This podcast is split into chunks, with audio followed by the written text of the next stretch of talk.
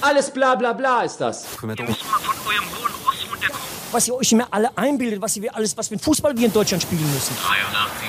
Spielminute läuft und Der Trainer muss jetzt noch mal was machen. Team liegt weiterhin hinten 0 zu 1. Und er bringt jetzt, wenn ich es richtig sehe, ja, gleich zwei Spieler. Schulte und Ginzel stehen da an der Seitenlinie bereit. Die Doppelspitze soll's also mal wieder richten.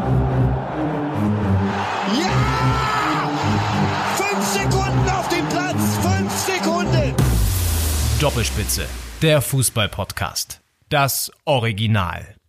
Ja, und das Original namens Doppelspitze der Fußball-Podcast meldet sich vor dem alles entscheidenden 34. Spieltag in der Bundesliga wieder. Wir haben einiges zu besprechen. Hinter uns liegt eine ja pickepackevolle englische Woche und es gibt natürlich auch darüber hinaus einige wichtige Themen, die wir wie immer beackern werden. Wir, das sind Kevin Schulte, meine Wenigkeit und zugeschaltet in Corona-Sicherheitsabstand. Im anderen Teil Berlins. Kev äh, Leon Ginzel, grüß dich. Richtig, äh, mit ausreichender Kilometerzahl auf jeden Fall. Digital verbunden. Schönen guten Tag, hi Kevin. Ähm, ja, das, ich, für mich war das so die Woche der Emotionen, so könnte man das vielleicht äh, umschreiben, was da alles abging ähm, im, im Fußball. Wir haben Töne, da werden euch die, die sich die Nackenhaare nochmal aufstellen. Da geht's noch mal richtig rund.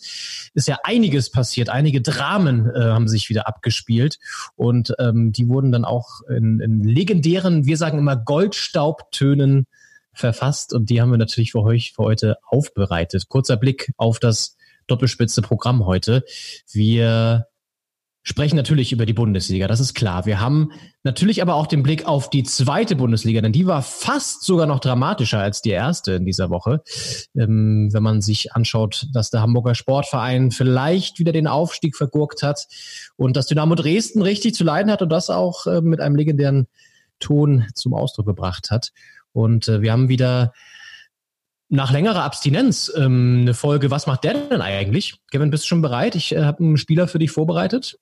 Ja, ich bin schon sehr gespannt. Es liegen drei O-Töne auf der Cardwall von mir natürlich äh, vorher noch nicht angehört. Dementsprechend gespannt bin ich auf die Töne, die du da ausgegraben hast, wo auch immer. Mhm. Naja, da war ich, da war ich, bin ich tief hinabgestiegen, wieder den Fußballfundus namens YouTube.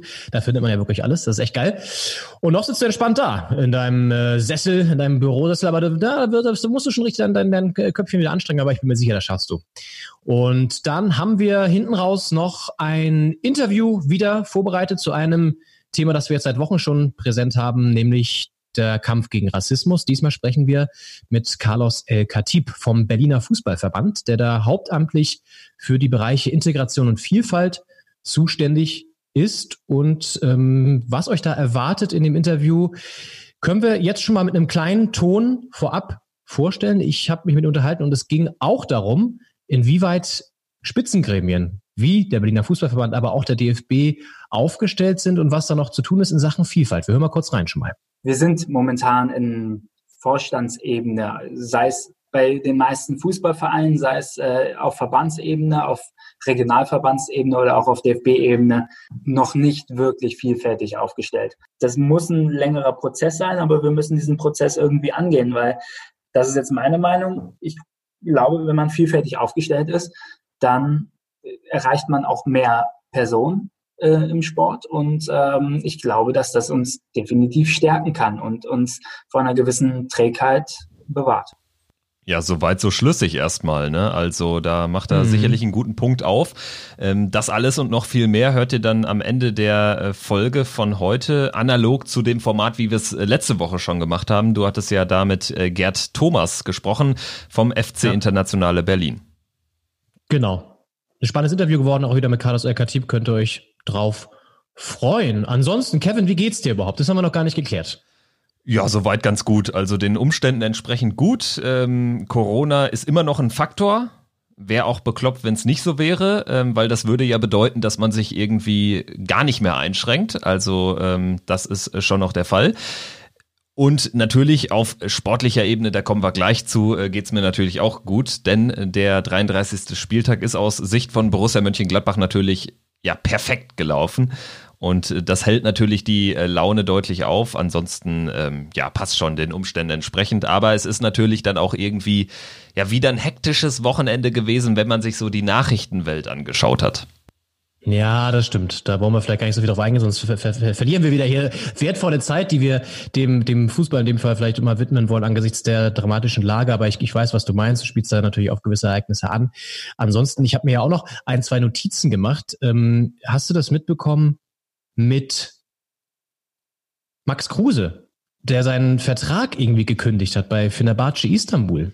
Ja, tatsächlich, genau. Kruse ähm, war jetzt auch gar nicht so lange da und vor allen Dingen auch nicht so erfolgreich. Ähm, hat jetzt gesagt, er hat seit Monaten im Prinzip kein Geld bekommen und deshalb hat er einseitig den Vertrag aufgekündigt. Interessante Nummer.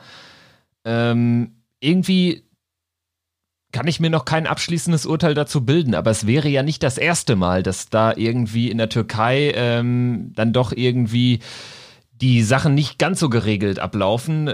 Fenerbahce, Besiktas, Galatasaray, die großen Istanbul, Istanbuler Clubs irgendwie auch seit Jahren in der Krise. Wenn man sich auch aktuell die Tabelle anschaut, ist der Erdogan-Club Istanbul Başakşehir hier, der keine Zuschauer, keine Fans und äh, vor den Toren Istanbuls liegt, äh, an der Tabellenspitze.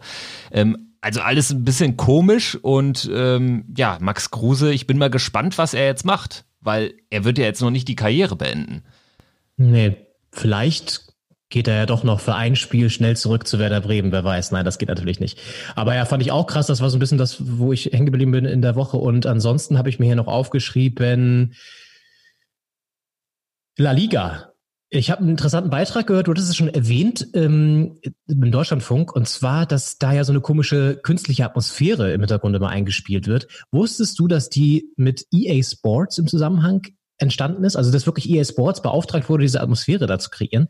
War mir jetzt so nicht ganz klar. Ich hatte aber irgendwie was in die Richtung von, ähm, ähm, ja nicht direkt EA Sports gehört, aber irgendwie, dass es da mit, mit, mit der Videospielindustrie zusammengearbeitet wurde. Ja. Der, der Liga-Präsident, dieser Herr Tebas oder Teba, äh, der scheint da sehr emsig zu sein und der bügelt ja auch irgendwie jegliche Kritik ab. Also mhm. äh, das Einzige, was mir jetzt aufgefallen ist, ich habe nämlich jetzt mal am Wochenende ein bisschen spanische Liga geschaut, zum Beispiel äh, Real oder auch Barcelona. Äh, und zwar war jetzt diese, dieser Dauerteppich nicht mehr zu hören. Also jedenfalls kann man jetzt oder hat sich The Zone dazu entschlossen, dass man das, das ausschaltet. Beziehungsweise die nehmen, übernehmen ja den, den World Feed dann sozusagen, den sie bereitbestellt bekommen, aber wahrscheinlich gibt es da jetzt einfach die Option, das Ganze ausschalten zu lassen und ich finde es mhm. dann auch ein bisschen lächerlich, äh, hatte ich ja letzte Woche schon erwähnt, dass man so tut, als wäre alles normal. Ja, total. Ich, in dem Beitrag ging es, war so, so ein bisschen, ähm, nicht ganz auf dem Niveau von unseren philosophischen Einwürfen von Paul Weber, der diese Woche mal eine kleine Pause bekommen hat von uns, nächste Woche wahrscheinlich wieder zurückkehrt. Aber ähnlich, so, so ein leicht zynischer äh, Beitrag von so einem Korrespondenten, der das mal so beleuchtet hat. Und er hat dann irgendwie gesagt, genau, EA Sports hat da irgendwie gewirkt und eine norwegische PR-Firma, die dann irgendwie auch noch daran beteiligt ist, dass das irgendwie äh, möglichst fußballnah noch alles aussieht. Da denkst du, also da, ja, da sieht man auch mal, da werden keine Kosten und Mühen gescheut, um dieses Produkt noch möglichst fannah aufzubereiten und macht, man macht es aber dabei dann irgendwie nicht so gut. Also ja, zumindest für den harten Kern der Fußballfans. Also ja. ich kann mir schon vorstellen, in Spanien läuft ja auch zum Beispiel, da läuft ja kein Spiel mehr parallel. Also da gab es ja auch schon vor mhm. Corona, so wie das jetzt auch in England jetzt äh, zu Corona-Zeiten ist, äh, wird dann da irgendwie den, das gesamte Wochenende übergespielt. Und in Spanien ist es ja ganz extrem. Da geht's ja meines Wissens nach schon Sonntag zum Beispiel um 12 Uhr los mit einer Partie. Und dann kann ich mir schon vorstellen, dass da dann irgendwie Retafe gegen Granada so äh, nebenbei schlimmert, wenn man da irgendwie die Siesta macht oder so. Und dann ist es vielleicht ein bisschen angenehmer, wenn sich das anhört wie immer. Aber ganz ehrlich, für alle, die äh, irgendwie das Stadionerlebnis feiern, die äh, Fußball feiern, so wie er eben äh, mit, mit Fans ist, ist das ja eigentlich ein Witz und ein Affront eigentlich, weil ähm, ja. es macht den Anschein, als könne man Fans ersetzen. Das ist so mein, mein Grundproblem, was ich habe. Ja, und das sieht optisch tatsächlich auch so aus. Es wurde auch bei Twitter zum Beispiel so auch von einigen Fans geschrieben wie FIFA 98 oder so, weil die Zuschauer da so komisch rauf äh, gemalt wurden, auch so Banner, also ganz merkwürdig auf jeden Fall. Ja, das waren so meine lustigen Themen hier aus der Woche. Ansonsten geht's mir auch gut um die Frage, um die Gegenfrage, die nicht kam, mal äh, zu beantworten. Leon, wie geht's dir? Alles ja, gut? danke, dass du fragst, Kevin. Ähm, ich habe tatsächlich heute mal bin ich, na, noch nicht, das war der zweite, glaube ich, jetzt der zweite Eiskaffee der Saison, aber Eiskaffee heißt bei mir mit Eiswürfeln. Also es ist tatsächlich jetzt so warm, dass ich den Kaffee äh, mit Eiswürfeln trinken kann schon. Also das ist so meine Stimmungslage gerade. Das ist quasi äh, das, was für mich äh, die kurze Hose bedeutet. Erst wenn ja, ich kurze Hose, ja, ja, ja, tatsächlich. Oh, tatsächlich. Erst wenn ich kurze Hose trage, ist wirklich Sommer, sage ich immer. Ja, Aber nein, tatsächlich, äh, wenn man jetzt sich auch ähm, die Prognose anschaut für diese Woche, da ist ja jetzt auch erstmal gar kein Regen in Sicht. Ich bin ja immer eigentlich ein Fan von Sommerregen. Tut den mhm. Böden gut und ist irgendwie auch für die gesamte Luft. Also ich finde es einfach geil, wenn man an einem Morgen nach einem Sommer, abendlichen Sommergewitter oder so, ähm, ist einfach die Luft nochmal viel geiler.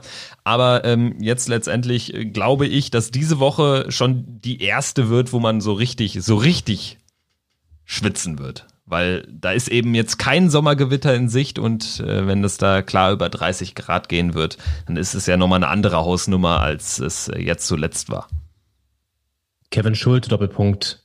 Fan von Sommerregen. Nicht nur vom, vom Borussia Mönchengladbach, sondern auch vom FC Sommerregen. Vielleicht gibt's den ja wirklich. Nicht nur von Jan Sommer, sondern auch von Sommerregen. Oh. Boah, okay, gut. Ja, das Niveau ist äh, also schon mal hier eingenordet. das Gag-Niveau. Ähm, ja, und ich glaube auch Hitze ist ja auch das richtige Stichwort, um jetzt zur Bundesliga zu kommen. Äh, denn da hat's auf den Plätzen, aber auch richtig gebrannt, wenn man so möchte, in den äh, letzten beiden Spieltagen, muss man ja sagen, die wir jetzt äh, seit der letzten Folge schon hinter uns gebracht haben, die wir uns anschauen durften und mit einer grundlegenden Erkenntnis erstmal, die nicht so sonderlich überraschend kommt, aber irgendwie dann doch aus, außergewöhnlich ist. Der FC Bayern ist zum, scheiße, ich habe die Zahl nicht parat, du bestimmt, zum wievielten Mal in Folge deutscher Meister? 30. Äh, Mal müsste es sein, ne? Ach, ach, ach zum, in, in Folge, zum achten Mal. In Folge. In Folge, ja, ja. ja 30 wäre schrecklich. Das, zum, ja, aber selbst acht ist schrecklich. Aber da kommen wir auch noch hin, 30 Mal in Folge. Also, ja, wahrscheinlich. ich denke, ähm, wenn die Bayern wollen, dann äh, ist es möglich.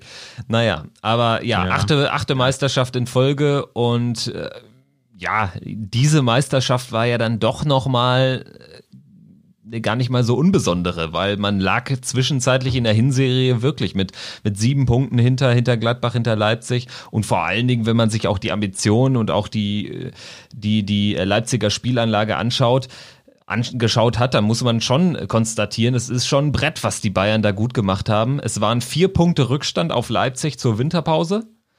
Bayern Dritter zu dem Zeitpunkt, jetzt äh, die klare deutsche Meisterschaft und auf Leipzig sind es 16 Punkte auf Dortmund, auf den Vizemeister auch 10. Muss man schon den Hut ziehen vor, vor der Leistung der Bayern unter Hansi Flick. Erstaunlich, das hat man schon wieder alles vergessen, auch mit der Herbstmeisterschaft. Das habe ich wirklich, das ist, hat sich schon ganz hinten in meinem Gedächtnis abgelegt, dass die ja gar nicht Herbstmeister geworden sind, sondern Leipzig tatsächlich. Die haben ja dann auch in der Rückrunde ziemlich einen Einbruch erlitten. Und ich finde, ein Faktor bei Bayern, den man wirklich auch jetzt wieder am Spieltag gesehen hat, ist nach wie vor Robert Lewandowski. 33 Saisontore jetzt.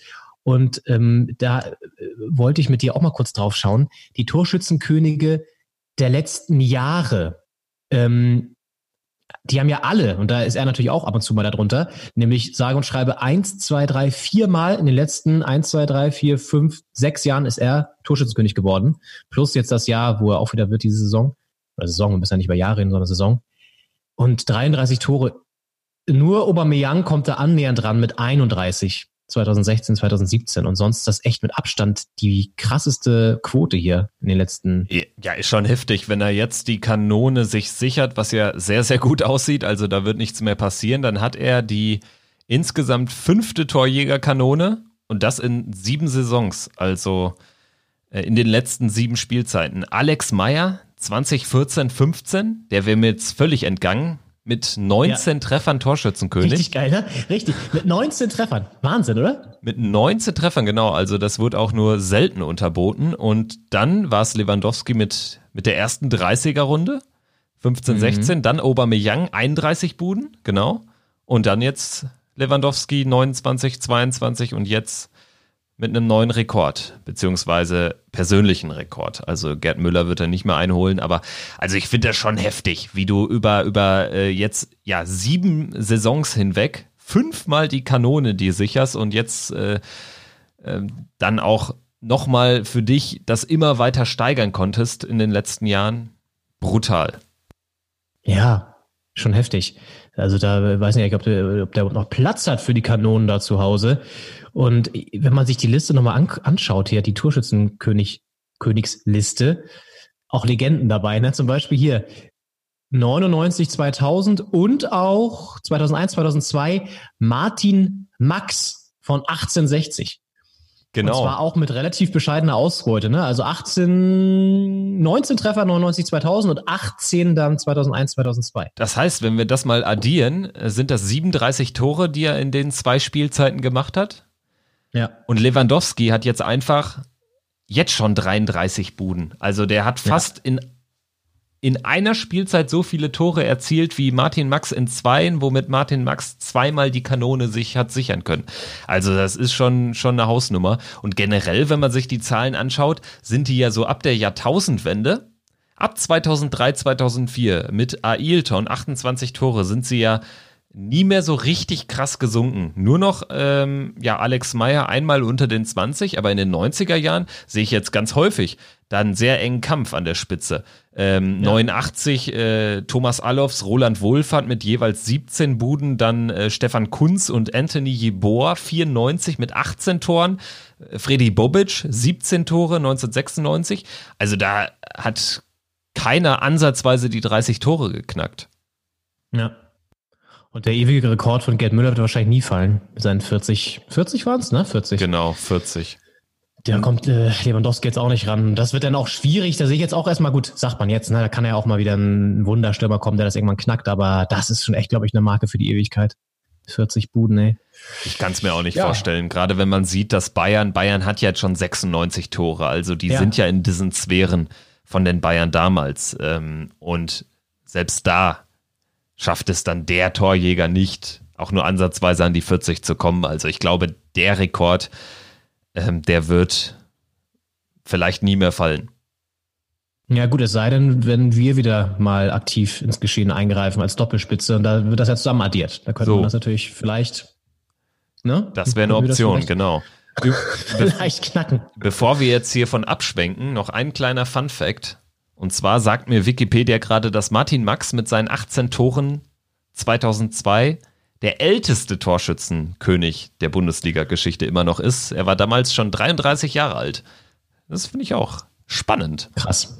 Ja. Das ist interessant. Martin Max irgendwie auch geil, dass der in der Liste auftaucht. Und es sei nur so viel verraten. Ein weiterer Stürmer wird uns nachher bei, was macht denn der eigentlich? Nochmal in dieser Sendung beehren.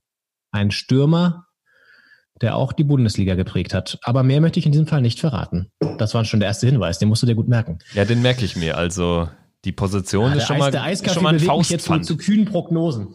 Zu, zu, zu kühnen, zu, kühnen zu kühlen Prognosen. Boah. Ja. ähm, ja, wo wir jetzt schon bei, bei kühlen Prognosen, kühnen Prognosen sind, was auch immer. Ähm, eine Prognose müssen wir bei der Meisterfrage nicht mehr aufstellen. Die ist geklärt. Nee. Und Leon, ich möchte dich fragen, Bayern ist Meister, was macht das mit dir? Ja, nicht so viel tatsächlich. Ich weiß nicht. Also ich glaube, für die Spieler haben sich dann ja alle sehr gefeiert. Ist ja okay. Ich meine, äh, man will jetzt nicht absprechen, das ist trotzdem natürlich eine super Leistung und so. Und ich, wie du schon sagst, die haben dann auch einen Rückstand aufgeholt, den man, die ich jetzt gar nicht mehr so präsent hatte. Ähm, deswegen ist das schon sportlich eine super Leistung alles und alles, alles gut. Aber es ist natürlich für den Gesamtwettbewerb Bundesliga und auch für die Austariertheit der Liga nicht ganz so, ja, toll, wenn immer wieder ein Verein Meister wird und die Tabelle sich auch generell, kommen wir gleich noch zu, kaum verändert hat im Vergleich zur letzten Saison, mit einem kleinen Unterschied, mit, äh, der in dieser an diesem Spieltag passiert ist, ähm, der dich natürlich ein bisschen bewegt hat. Aber sonst sind ja auch die gleichen sechs Vereine in den, unter den Top sechs trotzdem, ähm, die auch letzte Saison da waren. Ne? Und das macht mir so ein bisschen, Ja, das macht mir Sorge. Ja, das macht mir immer mit äh, Beckmannschen äh, Zügen zu antworten. Ähm, das äh, macht mir Sorgen. Ja? Ähm, weil ich denke, also es wäre schon gut, wenn da mal wieder ein Verein oben reingeht oder zwei, die, der nicht zu dem, zu den gängigen gehört. Aber ja, ich weiß nicht. Gut, Big City Club. Vielleicht wird es ja nächste Saison was mit der, mit der Top 5 mit Hertha, aber wer weiß. Ja, da können wir gleich vielleicht nochmal drüber sprechen, denn ähm, ich glaube schon, dass Hertha profitieren kann. Das liegt vor allen Dingen auch daran, äh, die UEFA hat ja jetzt letzte Woche bekannt gegeben, wie und äh, wo und wann die Champions League und Europa League zu Ende gespielt werden. Und da sind immerhin noch fünf Mannschaften zu diesem späten Zeitpunkt des Wettbewerbs aus Deutschland dabei. Bayern spielt die Champions League, ähm, ist quasi im Viertelfinale, muss aber sogar noch ein Achtelfinal-Rückspiel gegen Chelsea bestreiten. Leipzig ist schon unter den letzten acht. Und in der Europa League kämpfen noch Leverkusen, Wolfsburg und Frankfurt. Und äh, wenn man da jetzt sich mal das anschaut, dann haben, glaube ich, Mannschaften, die eben nicht irgendwie ihre Sommerpause letztendlich unterbrechen müssen für diesen Wettbewerb, schon vielleicht einen Vorteil, so in der dann doch sehr stressigen nächsten Saison, wenn du da eben nicht noch ran musst. Und ich meine, bei Hertha ist es sogar so, ihr spielt auch nächste Saison nicht europäisch. Das heißt, ähm, ihr habt da dann doch deutlich weniger Spiele. Und wenn du nämlich jetzt mal ähm, bedenkst, dass dann so eine Mannschaft wie Bayern, wenn sie ins Finale kommen, einfach noch vier Spiele mehr hat, die aber mhm. dann zu einem Zeitpunkt, wo sonst dann schon die Saison meistens anfangen würde, ähm, das ist dann schon ein Brett. Dann äh, hast du dazwischen immer noch ein paar Länderspiele, sogar mehr als sonst. Dadurch, dass einiges nachgeholt wird. Also kann spannend werden. Ich glaube, dass Hertha vielleicht eine der wenigen Mannschaften ist. Also mir fällt so aus diesem Mittelfeld jetzt eigentlich nur Hertha ein, äh, die ich mittelfristig, kurzfristig da oben reinbrechen sehe, wenn sie, wenn sie irgendwie gute Transfers tätigen. Also das Geld ist da. Es muss natürlich schlau investiert werden. Ähm, sehe ich zum Beispiel aber bei Schalke halt nicht. Also da ist eben dieses, mhm. äh, ja, die Geldbörse dann doch eher geschlossen. Und dementsprechend, ähm, ich weiß nicht, wenn wir jetzt äh, bei dem Thema sind, ähm, hast du dir schon mal ähnliche Gedanken gemacht? Äh, Hertha, kann man da vielleicht ein bisschen profitieren nächste Saison, wenn man jetzt da quasi gar nichts mehr mit zu tun hat? Ich meine, ich denke schon aus Gladbach-Perspektive ist gut, dass wir dieses, diese Saison aus dem Europapokal schon raus sind.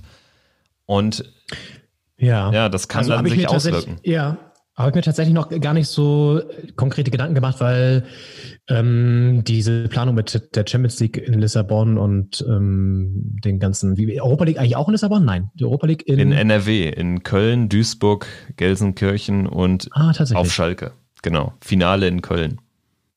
Okay. Hauptsache nicht im Kreis Gütersloh. Ähm, ja, auf jeden Fall, auf jeden Fall, um auf die Frage zurückzukommen, kann natürlich ein Vorteil sein. Ich glaube, vor allen Dingen ist aber auch ein Vorteil, dass wir frisches Geld haben, was andere Vereine dieser, dieser Transferperiode erstmal nicht haben. Und die Preise, wenn man das jetzt mal so ganz rein ähm, wirtschaftlich sieht, sind natürlich in dieser Transferzeit wahrscheinlich ein bisschen geringer. Das heißt, wenn man einen Spieler bekommen wollen würde, auf einer gewissen Position ist das wahrscheinlich im Vergleich zur sonstigen ähm, Transferzeit ein Ticken günstiger. Und ja, ich finde es ehrlich gesagt jetzt auch nicht also ich feiere das jetzt nicht, dass wir da irgendwie frisches Geld haben von, vom, von Windhorst oder so. Es ist jetzt nur einfach eine, eine Feststellung, ähm, weil ich dann auch befürchte, dass die Mannschaft, je nachdem, wer da jetzt geholt wird, sich nochmal wieder vom, vom Bild verändert und so richtig identifizieren kann man sich dann halt irgendwann auf längere Sicht auch nicht mehr. Ich hoffe, dass so ein paar Stützen einfach da bleiben, wie Daridas, Gelbrett, Plattenhardt und Mittelstädt und Kunja vor allen Dingen, der uns echt äh, ziemlich, ziemlich gut tut. Mein meine Hoffnung ist, nichts gegen Jahrstein, aber dass wir uns auf der Torhüterposition nochmal verstärken. Weil der hat jetzt echt in einigen Spielen ziemlich stark gewackelt und auch immer Patzer hingelegt. Da würde ich mir wünschen, dass da jemand kommt, weil auf Kraft kannst du logischerweise auch nicht setzen. Mal gucken, ob sie da was machen. Ähm, ja. Ansonsten muss man es abwarten, wie jetzt auch generell, wie sie sich verstärken, genau, wie du schon gesagt hast, und wie sie dann auch in die Saison reinkommen. Und wie das dann auch generell alles wird, kann ja auch sein, dass Bayern dann auch mal aussetzt, weil die DFL da ein Auge zudrückt oder so. Wir haben ja schon eine etwas stärkere, mächtigere Position als jetzt Dynamo Dresden zum Beispiel. Da werden wir noch zu kommen. Genau, guter, guter Punkt. Da sprechen wir gleich noch drüber. Hertha ist jetzt vielleicht auch äh, zum Zeitpunkt dieser Folge ein gutes Thema, denn ja, Bayern Meister haben wir jetzt abgehakt. Dortmund und Leipzig, der Vollständigkeit halber, sind auch sicher in der Champions League wieder dabei. Und dahinter duellieren äh, sich äh, Gladbach und Leverkusen um diesen vierten Platz. Und es hat dann einen Positionswechsel gegeben, der mich sehr gefreut hat. Wir haben 3-1 in Paderborn gewonnen. Und deine Hertha schlägt Bayer Leverkusen 2 zu 0 und dadurch sind wir jetzt zwei Punkte vor Leverkusen. Und so bekloppt es ist, wir spielen ausgerechnet jetzt gegen die Mannschaft, bei der wir uns bedanken müssen, dass wir jetzt diesen vierten Platz wieder haben. Nächste Woche Gladbach-Hertha im letzten Spiel, am letzten Spieltag. Und da reicht uns dann schon ein Punkt nach menschlichem Ermessen, aber ähm, ja, ich habe durchaus Respekt vor der Aufgabe. Sind ja beides Mannschaften, also es trifft auch auf euch zu, die jetzt am Ende der Saison ein ordentliches Verletzungspech beklagen müssen, aber die dann doch äh, irgendwie dann so eine Art Wagenburg um sich herum aufgebaut haben und gerade jetzt nochmal echt gute Leistungen bringen. Also Klar, ihr hattet drei Niederlagen jetzt vor diesem Sieg gegen Leverkusen, aber ihr wart jetzt auch nicht völlig außer Form. Also ich hatte schon noch ein paar Hoffnungen in dieses Spiel gesetzt und ihr habt mich da alles andere als enttäuscht. War ja auch ein verdienter Sieg. Ja, ich habe ja auch eine, eine, Nachricht von dir erhalten, in dem du dich auch nochmal ausführlich bedankt hast. Ähm, da dachte ich erst, ich stand doch gar nicht selber auf dem Platz, aber ich fand es trotzdem nett, dass du dich bei, bei mir auch bedankt hast. Ähm, nein, aber ich, ich war tatsächlich überrascht, dass wir das gewonnen haben, weil normalerweise ist bei Hertha gegen Ende der Saison immer wirklich so ein Austrudeln und ach komm, was soll's, äh, die zwei Spiele kriegen wir jetzt auch noch rum, geht ja um nichts mehr. Aber da haben sie wirklich noch mal reingeworfen. Ich könnte mir vorstellen, dass Bruno Labbadia da einen entscheidenden Anteil hat, auch da die Motivationspunkte zu setzen und die, Mannschaft nochmal zu, zu kriegen auch und, und die an die Ehre zu packen und zu sagen, komm Leute, wir bringen die Saison jetzt so gut zu Ende, auch wenn Europa abgef äh, der Europazug abgefahren ist. Kunja, wie gesagt, für mich mit der entscheidende Faktor jetzt wieder im Team, obwohl er immer noch nicht bei 100 Prozent war, nach seinen, ich glaube, zwei oder drei Gehirnerschütterungen, wie auch immer das passieren konnte. Ähm, also wirklich auch gebeutelt. Ähm, frisch Vater ja auch noch geworden, also der hat wirklich eine Menge erlebt. Und der ist für mich wirklich ein wesentlicher Faktor jetzt auch, dass es gegen Leverkusen geklappt hat, hat er auch eine Traumbude gemacht, geil rausgespielt, muss man auch dazu sagen. Ähm, ja, also ich glaube, wir sind noch gut drauf. Das hat man immer gesehen. Plattenhardt, das war jetzt ja auch wieder da. Also ich glaube, was wir halt brauchen, ist ähm, diese Stammformation, die sich eingespielt hat unter Labadia in den ersten Spielen und wirklich sehr, sehr gute Leistung gezeigt hat. Die muss halt auch auf dem Platz stehen können. Und dann brauchen wir halt natürlich auch mal ein bisschen Glück, dass äh, gegen Spitzenteams wie jetzt gegen Leverkusen oder gegen euch dann natürlich auch, dass es klappt. Und deswegen, ich wollte habt ihr da nicht geantwortet, weil ich ähm, wollte dir äh, nicht sagen, äh, wir müssen nur ein Spiel spielen. Und es kann natürlich wirklich sein, dass wir dann gegen euch gewinnen. Dann hat euch der Sieg oder unser Sieg gegen Leverkusen auch nichts gebracht. Zumal Leverkusen spielt gegen Mainz. Union Mainz, die ja auch durch sind jetzt. Hm. Ja, also da setze ich ja. auch keine Hoffnungen rein, dass Leverkusen da Punkte lässt, weil ähm, so ein Spannungsabfall, ich glaube, der ist irgendwie dann auch natürlich wenn du da nach Wochen und Monaten im Abstiegskampf dann den Klassenerhalt sicher hast. Hat man jetzt mhm. bei Union gesehen, die jetzt in Hoffenheim ja. dann total blutleeren Auftritt hingelegt haben.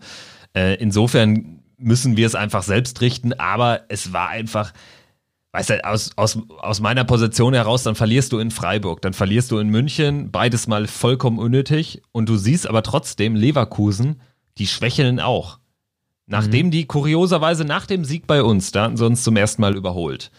Nach dem Sieg ist das spielerisch gar nichts mehr. Also bei uns waren die richtig gut. Das war ein richtig geiles Spiel von zwei guten Mannschaften. Aber danach verlieren sie 4-1 zu Hause gegen Wolfsburg, gewinnen dann ganz glücklich 1-0 in Freiburg, wo sie eigentlich hätten verlieren müssen. Und das ist dann schon bitter. Dann fieberst du mit Schalke mit, ähm, am ähm, vorletzten Wochenende. Schalke führt wie auch immer 1-0, warum auch immer gegen Leverkusen, 10 Minuten Verschluss, macht Leverkusen das Tor, ist dann diesen einen Punkt vor uns. Und dann guckst du dir das Restprogramm an, siehst bei uns Wolfsburg, Paderborn, Hertha. Okay, machbar. Muss aber auch erstmal neun Punkte holen. Und du schaust bei Leverkusen drauf, Köln, Hertha, Mainz. Und da muss man dann schon damit rechnen, dass Leverkusen diese drei Spiele gewinnt nichts gegen euch, aber du sagst es ja selbst, es ging für euch um gar nichts mehr und ähm, dementsprechend ja. war ich einfach, es war einfach wirklich ein perfekter 33. Spieltag, weil man hätte es sich nicht besser malen können. Also erstmal musst du dann selbst deine Pflichtaufgabe lösen, aber dass das dann so super läuft ähm, und dass wir überhaupt noch mal in dieser Position sind, ist ja einfach ein Geschenk. Und das müssen wir jetzt einfach nutzen und ich bin da optimistisch, verhalten optimistisch, weiß aber auch, wenn wir zum Beispiel in Rückstand geraten, und das kann, kann immer passieren, dann ähm, wird das auch auf der psychologischen Ebene nochmal noch mal schwierig oder kann schwierig werden. Aber ich sag mal so, also ihr habt uns die Steilvorlage geliefert und jetzt müssen wir zusehen, dass wir es natürlich selbst machen. Aber dass wir überhaupt die Position haben, ist einfach äh, ein großes Geschenk. Ja, ich glaube auch, ähm, es ist ja immer Vor- und Nachteil, wenn es um nichts mehr geht. Und wir haben jetzt ja auch nicht, wie zum Beispiel Union oder Mainz, diesen krassen Druck gehabt, um den Abstieg zu kämpfen und dann die Erleichterung zu haben, sondern es war ja schon so klar, Europa war irgendwie immer greifbar, aber nie so wirklich in, in Reichweite, dass man jetzt sagen muss, scheiße, jetzt äh, ist auch alles egal. Sondern was man jetzt halt trotzdem, äh, was man jetzt halt stattdessen vielleicht sehen kann bei der Hertha, ist, dass sie befreiter ausspielt, vielleicht sogar noch. Das kann natürlich dann für euch gefährlich werden. Vom Papier her seid ihr der Favoriten. Ich glaube auch, dass ihr ähm, das machen könnt, aber ich, na, vorsichtig. Also, wie gesagt, also Kunja sollte man im Blick behalten. Das wäre jetzt mein Tipp. nee, Kunja auf jeden Fall. Darida wird auch wieder sich die, die, die äh, Lunge aus dem Leib rennen wahrscheinlich. Ich bin Und, gespannt, wer, äh, wer da ähm, hinten rechts äh, verteidigt, weil Pekarik hat sich ja jetzt verletzt und Klünter hat die fünfte gelbe und ich habe jetzt gelesen, Bruno Labbadia äh, muss da jetzt äh, total improvisieren, weil eben Marius Wolf, der ist ja auch verletzt. Und dann äh, muss der jetzt Esswein oder Lecky spielen. Die hat er namentlich äh, reingeworfen. Wahrscheinlich wird es dann Esswein, gehe ich jetzt einfach mal von aus. Aber ähm, das ist natürlich dann, das unterstreicht so ein bisschen auch die Verletzungsproblematik. Ich meine, ist bei uns ähnlich. Ähm, aber ja, ja, das ist natürlich dann am Ende der Saison, dann spielen nochmal Spieler, die auch sich wenig gezeigt haben, die wollen sich dann vielleicht auch gerade nochmal präsentieren, ist ja für Spieler, die ja nicht so viel Spielzeit hatten, auch eine Chance. Also letzte Spieltage sind auch immer, immer, immer kompliziert und äh, teilweise kurios. Total. Und auf der anderen Seite muss Leverkusen natürlich auch erstmal gewinnen. Ne? Also das ist, du sagst, du glaubst, dass die gegen Mainz gewinnen, ja, aber Leverkusen hat ja auch schon mal den einen oder anderen merkwürdigen letzten Spieltag hingelegt. Das stimmt. Unterhaching ist da beispielhaft zu nennen. Und äh, wenn man so will, hatten sie ja jetzt auch wieder so einen kleinen Unterhaching-Moment. Also äh, für euch ging es jetzt am Samstag um genauso wenig wie damals für Unterhaching am letzten Spieltag ähm, vor zwei Dekaden. Aber da ging es natürlich für Leverkusen dann noch um ein bisschen mehr, sprich die Meisterschaft. Ähm, wenn wir jetzt quasi so ein bisschen so dieses Europa-Bewerberfeld durchgesprochen haben, ist jetzt auch wirklich alles geklärt, bis auf diese Champions League-Frage, Gladbach oder Leverkusen. Stand jetzt Europa League, Leverkusen, Wolfsburg, Hoffenheim und RTL mhm. überträgt. Also ich glaube, im Hause RTL in Köln wird man sich wünschen, dass Borussia Mönchengladbach dann noch in die Euroleague runterfällt, weil das wäre ja der absolute Worst Case. Ich hatte einen Tweet gelesen am Wochenende, ähm, der in die Richtung ging. Ich hatte das noch gar nicht bedacht, aber klar, also Europa League mit Leverkusen, Wolfsburg, Hoffenheim ist natürlich echt ein Downer, ne? Zumal ja auch sogar jetzt also aus der Formel 1 Übertragung ja noch aussteigen. Das ist ja, ah, dann wird es ja sportlich ganz, ganz schwarz und düster. Naja, ja, da tut man natürlich Vereinen wie Leverkusen und, ähm, und Wolfsburg, diesen traditionsreichen Clubs, natürlich auch nicht gerade, ähm, ja, wie sagt man, äh, Unrecht? Nein, man tut ihnen äh, nicht, äh, man wird ihnen nicht gerecht, den Fans, die es ja doch auch gibt. Ähm, Hoffenheim mal ausgeklammert. Aber klar, ist natürlich nicht so attraktiv wie Frankfurt in der Europa League oder so, die natürlich eine viel krassere Fangruppe haben oder Gladbach oder so. Ähm, ja, wird man, wird man sehen. Äh, von unten kann ja auch nichts mehr passieren, oder? Die sind ja, Hoffenheim und Wolfsburg sind genau. ja auf jeden Fall safe. Genau, die sind safe, spielen nur noch im Fernduell Wolfsburg gegen Bayern und Hoffenheim in Dortmund den sechsten Platz aus. Weil siebter willst du natürlich auch nicht werden, dann hast du nämlich noch ja. drei Qualifikationsrunden zu überstehen im September. Und ähm, ja, das äh, killt ja dann so ein bisschen deine Saisonvorbereitung. Also Darum geht es zwischen den beiden Mannschaften noch. Und wenn wir jetzt mal so dieses gesamte Mittelfeld überbrücken, kommen wir auch relativ schnell zum Abstiegskampf. Da sind jetzt ja. einige Fragen geklärt worden in den letzten Spieltagen. Union, respektabel, klasse gehalten. Als Aufsteiger hat es anders gemacht als äh, Paderborn, hat die Mannschaft deutlich umgestellt sehr viel Erfahrung eingekauft. Paderborn ist quasi mit dem Drittligakader in die zweite Liga gegangen und dann wie auch immer aufgestiegen und musste dem jetzt auch Tribut zollen. Abgestiegen mit 20 Punkten aus 33 Spielen, spricht eine klare Sprache, aber exemplarisch auch wieder der Auftritt gegen uns. Mutig waren die schon. Die haben halt gnadenlos oder sind gnadenlos bei ihrer Spielidee ver verblieben. Und letztendlich war es einfach mangelnde Qualität. Aber äh, bevor wir jetzt vielleicht auf dieses Fernduell Bremen-Düsseldorf einsteigen, ein, zwei Worte zu Paderborn. Absteiger Nummer eins äh, war schon zu erwarten, oder? Auch wenn sie sich gut geschlagen haben.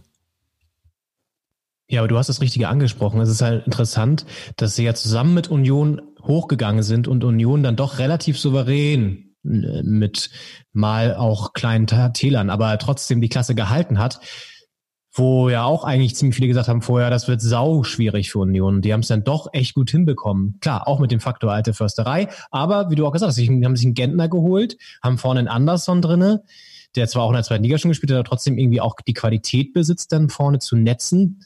Nur als, als zwei Beispiele jetzt mal. Ähm, und Uja und so, also wirklich dann noch Bundesliga-Profis geholt, die vielleicht auch nicht unbedingt immer gespielt haben, aber die vielleicht ja allein von ihrer Erfahrung und Präsenz im Training und was sie so auch weitergeben können, auf der, auf der, auf der Soft Skills Ebene, wie es ja im, im, im Personality, nicht Personality, im, im Human Resource Bereich wahrscheinlich heißt. Das, glaube ich, sollte man nicht unterschätzen und da sieht man bei Paderborn jetzt außer vielleicht Hünemeyer oder so, der natürlich auch schon Bundesliga-Erfahrung hat, relativ wenig Spieler, die sowas reinbringen können ja, und gut. Jetzt gehen sie wieder runter, wird dann, glaube ich, auch echt schwer, ohne jetzt denen da irgendwie das zu wünschen, dann aber wieder oben mitzukämpfen direkt. Also sollten sie ein bisschen aufpassen, dass sie da nicht wieder durchgereicht werden in die dritte Liga. Muss nicht passieren, aber kann natürlich passieren, gerade wenn man dann so runtergeht wieder. Ja. Genau, da haben sie ja Erfahrung mit. Also es geht jetzt einmal darum, für Paderborn das erste Mal seit gefühlt äh, acht Jahren mal nicht auf- oder abzusteigen.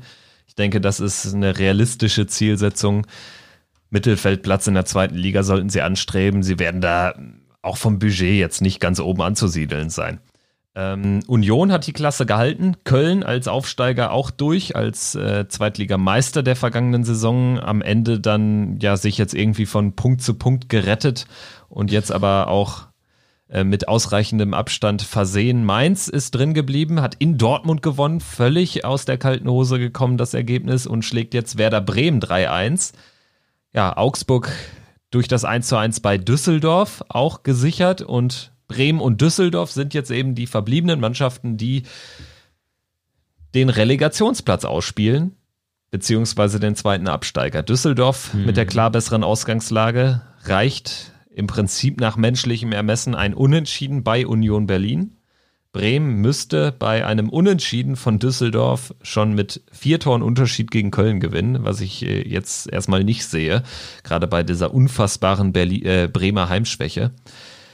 Wie ist deine Prognose? Wie hoch oder wie groß schätzt du die Bremer Chancen noch ein? Ich meine, grundsätzlich kann man ja noch mal, äh, also es braucht jetzt kein absolutes Fußballwunder, weil Bremen jetzt nicht gegen Bayern oder Dortmund spielt am letzten Spieltag. Mhm. Und Düsseldorf, ja. Wie ist deine Gemütslage vor diesem Fernduell da am letzten Spieltag? Ja, erstmal war das natürlich eine ganz bittere Pille für für Bremen, ne? Also kassieren da irgendwie die 3 zu 1, äh, naja, Klatsche kann man noch nicht sagen, aber Niederlage gegen, gegen so einen direkten Konkurrenten, das macht dich erstmal ein bisschen, ähm, ja, fertig auch, glaube ich, auch moralisch, ne? Und Düsseldorf schafft es ja irgendwie die ganze Zeit mit einem auch gar nicht mal so unattraktiven Fußball und einer relativ geschlossenen Mannschaftsleistung, wie es immer so schön heißt, da sich Pünktchen für Pünktchen zu erarbeiten. Die sind natürlich psychologisch gesehen, und nicht nur tabellarisch, sondern auch psychologisch gesehen, deutlich im Vorteil. Deswegen denke ich auch fast, dass Bremen runtergehen wird am Ende. Also ich kann es mir irgendwie nicht, ich, ich sehe da nicht diesen Wahnsinnsauftritt noch am letzten Spiel. Klar, sie haben gegen, gegen Paderborn das 5-1 da mal rausgeballert, hat man auch nicht mit gerechnet. Klar, kann passieren. Aber Düsseldorf jetzt, ja, ich meine, das Einzige, woran ich wirklich glauben würde als Bremen-Fan, ist, dass Union sich nochmal von seinen fiktiven Fans gut verabschieden möchte in der ersten Liga, da schon nochmal wieder den, den, den, die Präsenz aufbaut. Klar, jetzt haben sie das, letzte Spiel vergeigt, aber das ist ja auch einigermaßen menschlich, nach einem, wenn Druckabfall da ist und so. und das eine oder andere Bier noch in, in, in den äh, Venen pocht aus, der, aus den Feierlichkeiten im Wald. Ähm, und jetzt gegen Düsseldorf vielleicht doch nochmal sagen, okay, komm, wir wollen uns nochmal aus unserer ersten Bundesliga-Saison nochmal Gebühren verabschieden. Das könnte der Faktor sein, den Bremen, der Bremen zugute spielen könnte. Und dann müssen sie gegen Köln gewinnen, das ist nicht unrealistisch. Ja, da würde ich mich dran klammern. Kann alles möglich sein. Ich meine, wäre natürlich eine geile Story, wenn sowas, wenn, wenn Pizarro oder so nochmal trifft und da irgendwie jetzt drin hält. Das wäre halt geil. Aber oh, ich sehe es nicht. Ich sehe es nicht so wirklich. Und irgendwie wäre es auch ungerecht für Düsseldorf, auch wenn ich den Verein nicht so mag, aufgrund der Vergangenheit, der Hertha Düsseldorf-Vergangenheit. Ähm, aber irgendwie wäre es auch ziemlich ungerecht, dann doch, wenn Bremen jetzt sich doch noch da vorbeischleicht. Ja. Deswegen, ich glaube, Düsseldorf macht's. Ja, ich kann es mir auch gut vorstellen, dass sie es jetzt in die Relegation äh, schaffen, weil, also A, es wäre auch verdient. Unter Uwe Rösler haben sie auch echt nur drei Spiele verloren, das muss man auch mal sagen. Gegen Dortmund sehr unglücklich und äh, ja, klare Niederlagen gegen Gladbach und Bayern. Sie haben allerdings auch nur zwei Spiele gewonnen. Das spricht natürlich auch eine klare Sprache. Sie haben so häufig unentschieden gespielt.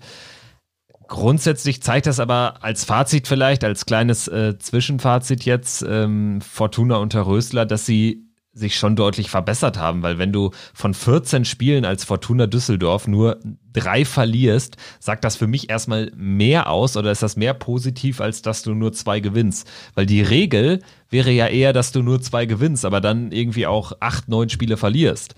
So war die Fortuna unter Friedhelm Funkel im ersten äh, Teil der Saison aufgestellt. Von daher ist da für mich eine klare Entwicklung zu erkennen. Sie haben mit Rufen Hennings einen Torjäger, den Werder auch die ganze Saison nicht hat. Sie haben Max Kruse nicht ersetzen können. Und ähm, sie spielen auch den gepflegteren Ball als Bremen.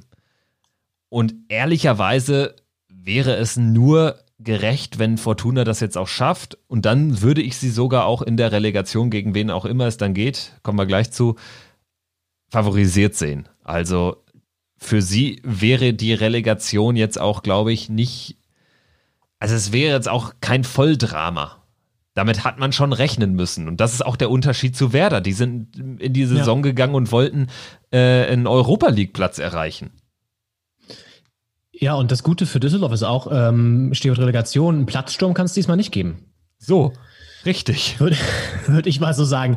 Ähm, ja, du sagst es, den, den, den gepflegteren Ball, das klingt, das ist eine schöne, schöne, schöne Phrase, die habe ich lange nicht mehr gehört. Aber das ist es, genau das ist es. Ich habe auch das Gefühl, wenn ich Düsseldorf sehe, ist das mehr, sieht das mehr nach Fußball aus als bei Werder. So. Und dann, weißt du, klar, es geht manchmal in Fußball, meistens geht es im Fußball nicht um Gerechtigkeit, aber es wäre dann ja schon irgendwie vielleicht auch mal gerecht, wenn der Verein zumindest die Chance hat, noch drin zu bleiben in Düsseldorf, der denn den besseren Fußball gespielt hat. Ja, in der Tat. Äh, Stand jetzt gäbe es ein Relegationsduell zwischen Düsseldorf und Heidenheim. Und damit kommen wir jetzt auf unser nächstes Gesprächsthema, sprich die zweite Liga. Alle haben sich das Relegationsduell Werder Bremen gegen den HSV gewünscht. Ist auch hier durchaus mal diskutiert worden. Ist natürlich immer noch möglich, aber seit dem 33. Spieltag sieht es eher schlecht aus für die norddeutschen Vertreter. Werder Bremen, haben wir gerade drüber geredet, braucht schon ein kleines Fußballwunder, um überhaupt noch die Relegation zu erreichen. Und ja, selbst der HSV kann das nicht mehr aus eigener Kraft schaffen. Und das ist schon eine herbe Enttäuschung, nachdem man jetzt auch lange Zeit in der Spielzeit wieder auf Platz zwei zumindest stand. Hat man es jetzt äh, hinten raus, oder das hat sich schon angebahnt, dass man diesen zweiten Platz jetzt nicht mehr holt? Stuttgart jetzt einfach äh, zum Schluss deutlich angezogen. Bielefeld ja jetzt eh schon seit einer Woche oben waren dazu keiner äh, Zeit gefährdet, aber dass der HSV jetzt sogar möglicherweise auch noch Platz 3 vergurkt durch ein äh, weiteres Gegentor in der Nachspielzeit in Heidenheim. 95. Minute bei vier Minuten Nachspielzeit. Ey, da, da fällt mir halt auch nicht mehr viel ein, außer dass das echt nur der HSV kann. Das ist Wahnsinn. Die haben jetzt in acht Spielen nach dem Restart viermal in der Nachspielzeit entscheidende Gegentore kassiert. Das ist dann auch irgendwann kein Zufall mehr für meine Begriffe. Das wollte ich genau gerade fragen, wie viele Gegentore in der Nachspielzeit waren es denn? Aber schön, dass du das vier in acht. Spielen. Genau. Ja. ja, das ist schon echt heftig. Das ist schon wirklich heftig. Das ist ja quasi die Umkehrung der Dusel Bayern. Das Ja. ist ja quasi der, der, der, der, der, wie nennt man das dann, wenn du kein Dusel hast? Ähm, die, ja, die, die, die Schussel. Pechmarie der zweiten Liga. Dussel, ja, der, der, der Zweitliga-Dussel. Kein, kein, kein Bundesliga-Dido mehr, sondern der, der Zweitliga-Dussel. Wahnsinn. Und das bewegt natürlich auch eine eh schon geschundene Fanseele äh, von, von, von durch Täler ge geschrittene Männer, die einiges erlebt haben mit diesem Verein. Selbst die sind jetzt nochmal neu in, ja, weiß ich nicht, Schmerzen gestoßen worden. Und da hören wir mal rein. Es ist ähm, vom, wie heißt nochmal dieses Portal? Hast du das zufällig parat? Äh, Wo- Rautenperle. Ah, Ein Rautenperle. äh, HSV-Blog, ähm, die da Podcasts machen, aber auch eben YouTube-Formate und da dann auch immer dieses äh, Spiel äh, zusammen gucken, ist irgendwie so eine Dreier-Kombo und äh, ja, die filmen sich dann eben, wie sie dann lautlos dieses Spiel gucken, also quasi so wie äh, Sport 1 Champions League überträgt mit Olli Pocher und äh, Schieß mich tot in der äh, in dieser Schleißheimer Straße da, in diesem Fancafé da in München. Stadion an der Schleißheimer Straße oder wie So, genau, genau.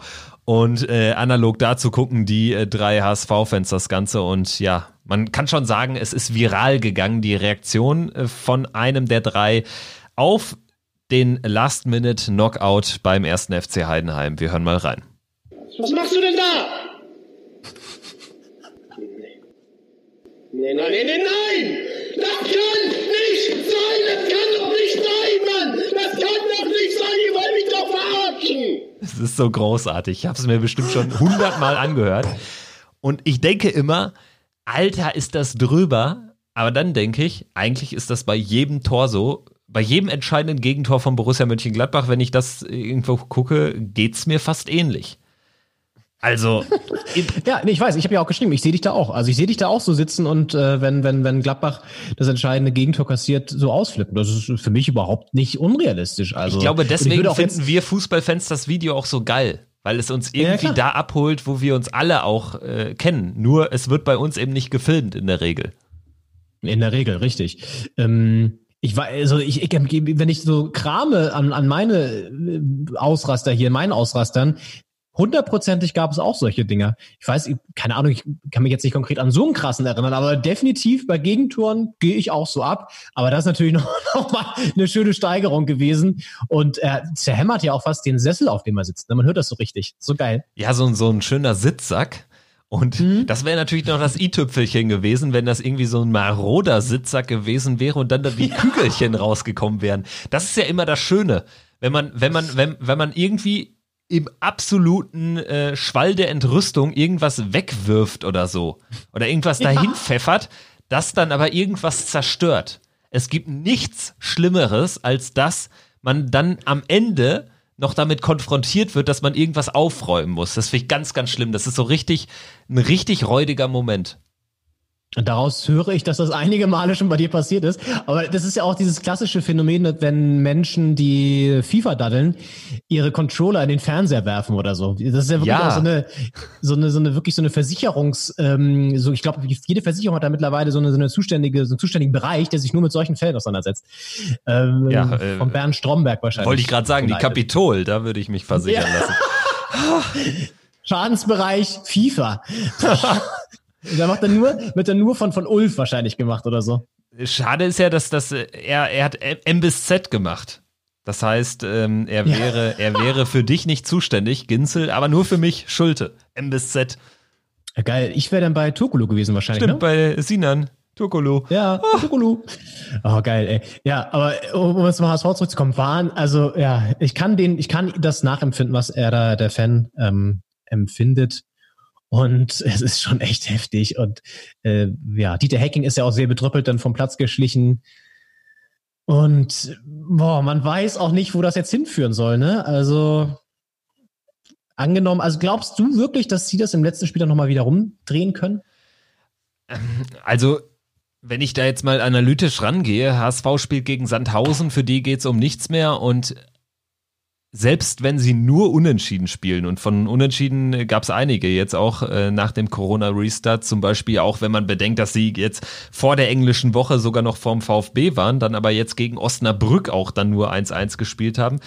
äh, fällt ja in der Bewertung jetzt auch häufig runter. Dann hätten sie sich jetzt viel Ärger erspart.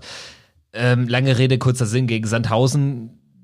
Also eine Nullerrunde werden sie da nicht hinlegen. Ich glaube nicht, dass sie es verlieren werden. Auch wenn das jetzt natürlich nach dem erneuten Nackenschlag schwer ist, nochmal aufzustehen. Aber ich sehe unbedingt Heidenheim jetzt noch nicht so locker in Bielefeld gewinnen. Also Bielefeld, klar, die könnten theoretisch abschenken, aber also ich würde den HSV sehe oder ich sehe den HSV eher in der Relegation als Werder Bremen. Das wäre so mein Fazit oder meine Antwort Ah ja, auf die Frage. Und ähm, wenn ich jetzt aber als Bielefelder daran gehen würde, ganz strategisch, könnte man ja auch sagen, ich habe jetzt irgendwann mal den ähm, ich glaube, es war Kevin Kühnert, genau. Kevin Kühnert im Podcast von Arndt Zeigler gehört am Wochenende. Und, oder vor zwei Wochenenden. Und äh, da wurde er dann gefragt, ja, äh, wen wünscht er sich denn noch als Aufsteiger neben seiner Arminia? Kevin Kühnert, Arminia-Fan. Und Da hat er wie aus der Pistole geschossen gesagt, Heidenheim. Also Stuttgart ist jetzt aber eh schon hoch, ne, klar. Aber Heidenheim könnte eben noch hochgehen. Und seine Begründung war, dann hätten wir schon mal eine Mannschaft, die noch schlechtere Voraussetzungen hätte als die eigene, als Bielefeld. Und das wäre natürlich Mhm. richtig. Geht Hamburg in die Relegation, dann ist die, äh, dann äh, ist Hamburg noch in der Verlosung, nächstes Jahr als 18. Bundesligist da mitzuspielen. Und das wäre natürlich eine Mannschaft analog zum VfB, der erstmal, obwohl sie da als schlechterer Aufsteiger hochgehen, dann doch mehr Möglichkeiten hat, auch aufgrund des Umfeldes. Und so könnte man natürlich auch daran gehen. Also ich will, will hier Bielefeld um Himmels Willen nichts unterstellen, aber das ist für mich äh, ein nicht zu unterschätzender Faktor. Weil man kann natürlich wirklich aus eigener Kraft, so blöd es klingt, kann Bielefeld dafür sorgen, dass der HSV schon mal kein Thema mehr wird für die Bundesliga. Und es wäre aus zweierlei Gründen oder eigentlich aus einem, aus einem vor allen Dingen einen Grund auch eigentlich ganz schön, wenn der HSV in der zweiten Liga bleibt, vorausgesetzt Werder geht nämlich auch runter. Dann haben wir wenigstens ein Nordderby in der zweiten Liga, äh, was wir schon längere Zeit nicht mehr hatten. Dann halt mal eine Klasse tiefer. Das kann Hat eh ein eine, eine ziemlich krasse zweite Liga, wo du das gerade sagst mit Nordderby, weil Kiel ist ja jetzt auch ein etablierter Zweitligist. Dann hast du äh, St. Pauli, St. Pauli, Hamburg, Werder Bremen eventuell, ähm, Hannover, Braunschweig ist aktuell auf äh, Aufstiegskurs in der dritten Liga. Hansa Rostock spielt auch noch oben mit. Also das könnte eine sehr, sehr nordostzentrierte zweite Liga werden, wenn es äh, ideal läuft. Also Die das nordöstlichste zweite Liga aller Zeiten. Das wäre dann der Werbespruch für, Genau. von, von Sport 1. Genau. Genau. Nochmal so Superlative. Ähm, ja, aber interessante, interessanter Einwurf mit dem, dass Bielefeld dann eher vielleicht mit, mit Heidenheim hochgehen wollen würde als mit dem HSV. Das stimmt natürlich. Wobei, das wird auf dem Platz natürlich dann auch keine Rolle spielen. Ja, Also, glaube ich auch nicht, aber klar, es ist ein also interessanter Fakt, finde ich. Ja, natürlich. Aber Bielefeld ist natürlich auch rein sportlich gesehen der viel schwierige Gegner als jetzt Sandhausen. Ähm, wobei bei Sandhausen spielt doch auch Dennis Diekmeyer, oder nicht? Der macht doch neuerdings auch Tore. Ja, richtig. Also, Und äh, jetzt gegen Dresden ähm, hätte er fast wieder ein Tor gemacht. Also ein strammer Schuss von rechts hatte ich da zufällig in, in der Konferenz der zweiten Liga gesehen und das wäre schon sein zweites Tor gewesen. Also ja, Sandhausen jetzt äh, eigentlich auch eine Mannschaft, die da dann durchaus große ärgern konnte. In der Hinrunde, glaube ich, auch gegen den HSV 1-1 gespielt. Ähm, ja, also ich denke mal, wir können uns darauf einigen, den HSV sehen wir beide immer noch eher in der Relegation als Werder. Das vielleicht schon. Ich würde es halt geil finden, wenn Heidenheim hochgeht. Ich habe auch das Gefühl, dass vielleicht abschließend zum HSV, dass all das Glück, was sie ja echt über Saisons angehäuft haben, in den Spielen, wo es spitz auf Knopf stand in der ersten Liga, in der Relegation oder auch so, wenn man sich dann Spiele gegen den KSC in der Relegation erinnert und so mit diesen fragwürdigen Freistoßentscheidungen und so, all das kommt jetzt doppelt und dreifach in, in Form von Pech zurück. Also, das ist schon echt Wahnsinn. Ja, ist echt so. Deswegen wird es natürlich passen, wenn Heidenheim hochgeht in die Relegation. Und Heidenheim, ich habe vorhin mal kurz bei Wikipedia geschaut, ist so wirklich ein Ort, der jetzt nicht zu den spannendsten Orten Deutschlands zählt. Ne? Also das Profil, ich habe mal geguckt, auch die berühmten Bürger der Stadt, da war Frank Schmidt eingetragen, ähm, also der T Trainer von Heidenheim. Und der einzig Spannende war, das fand ich echt spannend, der Attentäter, der ähm, das Attentat auf Adolf Hitler im Münchner Brauhauskeller verübt hat. Der hat einige Jahre in Heidenheim gewirkt. Du Scheiße. Ja, eigentlich müssen die dann hochgehen. Eigentlich. Also eigentlich müssen die nur ob der Verbesserung des Wikipedia-Artikels äh, der Stadt Heidenheim an der Brenz heißt es, glaube ich. Ähm, eigentlich müssen sie allein deshalb schon hochgehen. Aber Frank Schmidt, Ja. da sprichst du natürlich einen Megafaktor an. Ne? Also äh, dienstältester Trainer, hast du letzte Woche schon erwähnt, meine ich. In der im deutschen Profifußball, also allein für den würde es mich freuen. Dann Marc Schnatterer, der seit seiner Jugend da spielt und auch immer noch seine Einsätze, seine Einsätze hat und seine Momente. Also ist für mich aber auch, selbst wenn sie jetzt noch auf vier rutschen würden im letzten Spiel, ist für mich trotzdem eine Mannschaft, die ich auch im nächsten Jahr oben mitspielen sehe. Also das kann für mich eine Mannschaft sein, die über kurz oder lang mit vielleicht ein bisschen mehr Anlauf als bei anderen Teams dann doch mal hochgeht.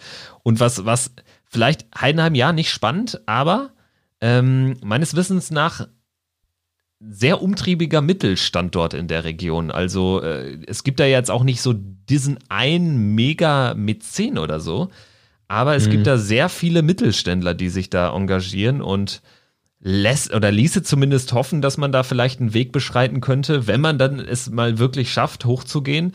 Analog vielleicht zum FC Augsburg. Ähm, also da, das Ja. ist ja regional jetzt auch nicht, sind das nicht so die großen Unterschiede. Also da in Baden-Württemberg wird häufig gut gewirtschaftet, scheint auch bei Heidenheim der Fall zu sein. Also ist ein spannendes, spannendes Projekt und wir werden das weiter beobachten. Ja, Richtig, dann, richtig. Dann haben wir jetzt quasi eigentlich nur noch den Blick auf das untere Feld der zweiten Liga übrig. Aber da gibt's ja auch den einen oder anderen Aufreger. Boah, ich sag's dir. Ähm, das war ja eigentlich vielleicht sogar der Ton der Saison. Das Interview der Saison definitiv, muss man wirklich sagen. Also da fällt mir jetzt eigentlich kein viel spektakuläreres ein als das. Ähm, und wir haben den Ton vorbereitet. Dynamo Dresden. Jetzt sag nochmal schnell den Spielernamen. Ich habe ihn gerade nicht präsent. Ähm, Chris Löwe. ne? Chris Löwe. Chris Löwe, danke, Entschuldigung, Genau. hatte ich gerade nicht mehr, nicht mehr auf dem Schirm. Chris Löwe am Sky-Mikrofon, der ja einfach mal seinen emotionenfreien Lauf lässt auf die Frage hin. Ich weiß gar nicht, was die Ausgangsfrage war, aber auf jeden Fall ging es darum, ähm, wie die Situation jetzt sich für Dresden darstellt, die natürlich, nachdem sie am zum Restart-Beginn erstmal in Quarantäne sich befunden haben, länger noch als alle anderen Vereine, weil Corona-Fälle waren, jetzt ein unfassbar heftiges Programm hatten mit, ich weiß nicht, drei Spielen innerhalb von neun Tagen gefühlt oder so. Ja, äh, Mhm. runtergebrochen war es so, glaube ich. Also es waren jetzt in 19 Tagen sieben Spiele. Oder in, in drei Wochen acht Spiele. Und Ja. das hat dann mit fairem Wettbewerb wirklich nicht mehr so viel zu tun. Und ja, Chris Löwe hat da einfach seinen emotionenfreien Lauf gelassen. Wir hören mal rein nach dem 0-2 und dem damit quasi besiegelten Abstieg bei Dynamo Dresden. Sie haben jetzt quasi in Sandhausen noch, äh, zwar in Sandhausen noch gewonnen, aber haben jetzt 14 Tore und drei Punkte Rückstand, sind also weg.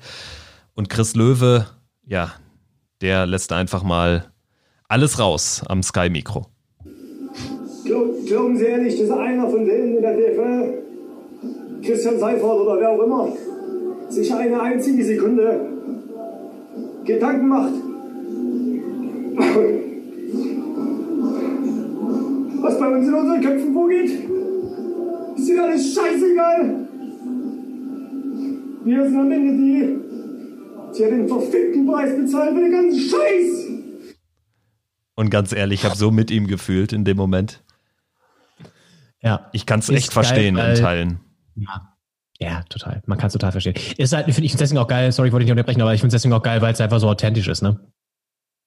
Ja, genau das ist es. Also man merkt halt, wie er mit seinen Worten ringt. Ist natürlich auch irgendwie echt traurig. Also auch auf der Ebene. Klar, da fallen dann ein paar äh, Schimpfwörter. Aber ja, also man fühlt da wirklich mit ihm mit. Man merkt auch in dem Moment, er hat jetzt irgendwie die Saison abgeschlossen. Das war jetzt irgendwie der letzte entscheidende Nackenschlag. Und ja, also ich hatte es vor Wochen schon gesagt, eigentlich Dynamo Dresden, ähm, ich empfand das wirklich als unfair und es ist jetzt auch so gekommen, also sie haben dann doch dann irgendwie den Preis wirklich bezahlt, wie er es sagt. Werden einen neuen Anlauf nehmen müssen in der dritten Liga. Da muss man dann schon sagen, erwarten Dynamo natürlich einige Kracher-Duelle, weil die dritte Liga natürlich sehr ostzentriert ist. Magdeburg, Halle, eventuell Chemnitz, Zwickau, vielleicht Lok Leipzig, die aufsteigen, Hansa Rostock, also da gibt es einige Lokalduelle.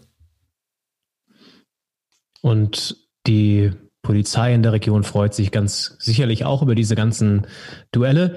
Ähm, auf jeden Fall ist es halt krass und er spricht ja da schon noch ein wichtiges Thema an, das wir jetzt vielleicht gar nicht in Breite diskutieren wollen. Das haben wir ja auch schon gemacht. Aber es ist natürlich schon eine Benachteiligung der kleineren Vereine, auch von Seiten der DFL. Und das ist ja ein Muster, was sie immer wieder durchzieht. Also nicht nur beim Thema TV-Gelder, da ist es natürlich irgendwie noch einigermaßen begründet. Aber auch da ist natürlich extrem wieder die, die Kluft mittlerweile auseinanderdriftet. Aber eben auch allein, was, was solche Spielplanentscheidungen oder halt generell einfach dann die, die Entscheidung angeht, die dann das jetzt, äh, dieses Programm, äh, einfach den, das Programm aufzubürden.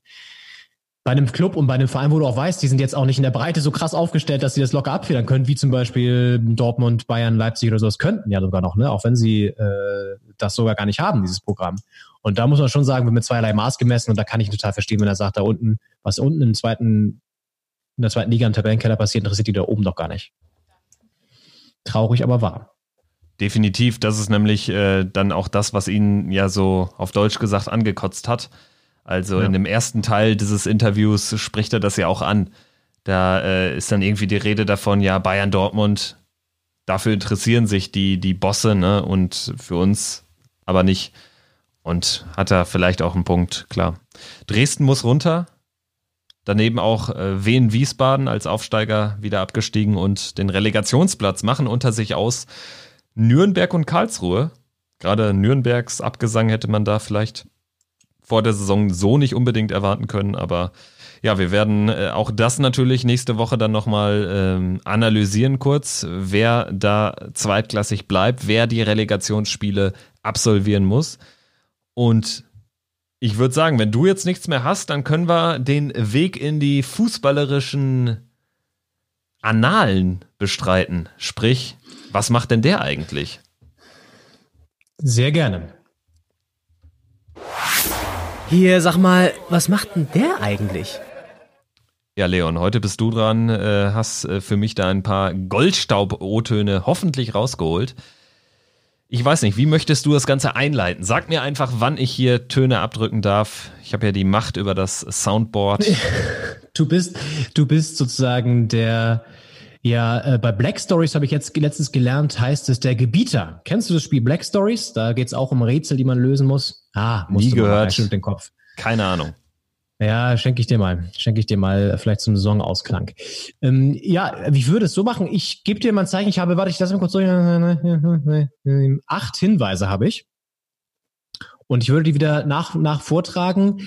Und äh, wenn du es schon vorher weißt, vielleicht, das haben wir, glaube ich, irgendwann letztes Mal auch gesagt, als wir gespielt haben, für dich kurz noch behalten, damit die Hörerinnen und Hörer mitknobeln können bis zum Ende und ähm, nicht schon durch deine, durch deinen großen Wissensfundus diesen, diesen Rätselspaß, dass der Rätselspaß genommen wird. Das wollen wir natürlich nicht.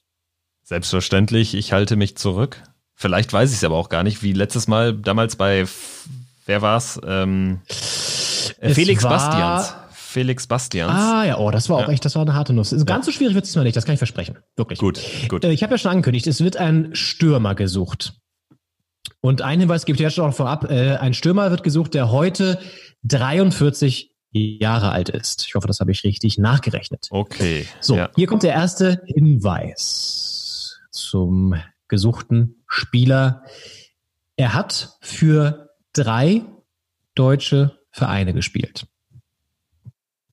Ja, Kannst natürlich erstmal nichts mit anfangen. Jetzt weiß, 43, aber, ja. Genau, und hat insgesamt in seiner Karriere für drei deutsche Vereine gespielt. Zweiter Hinweis. Den ersten Verein hat er mit seinen Toren in die erste Liga geschossen und sprach im Jubelrausch am DSF-Mikro über mögliche Abwerbeavancen anderer Vereine. Überraschend ehrliche Worte. Also sie sind aufgestiegen und im Jubelrausch über diesen Aufstieg hat er am DSF-Mikro folgende Worte gesagt und das ist der erste Ton, den du bitte jetzt abdrücken kannst. Bleiben Sie nächste Saison?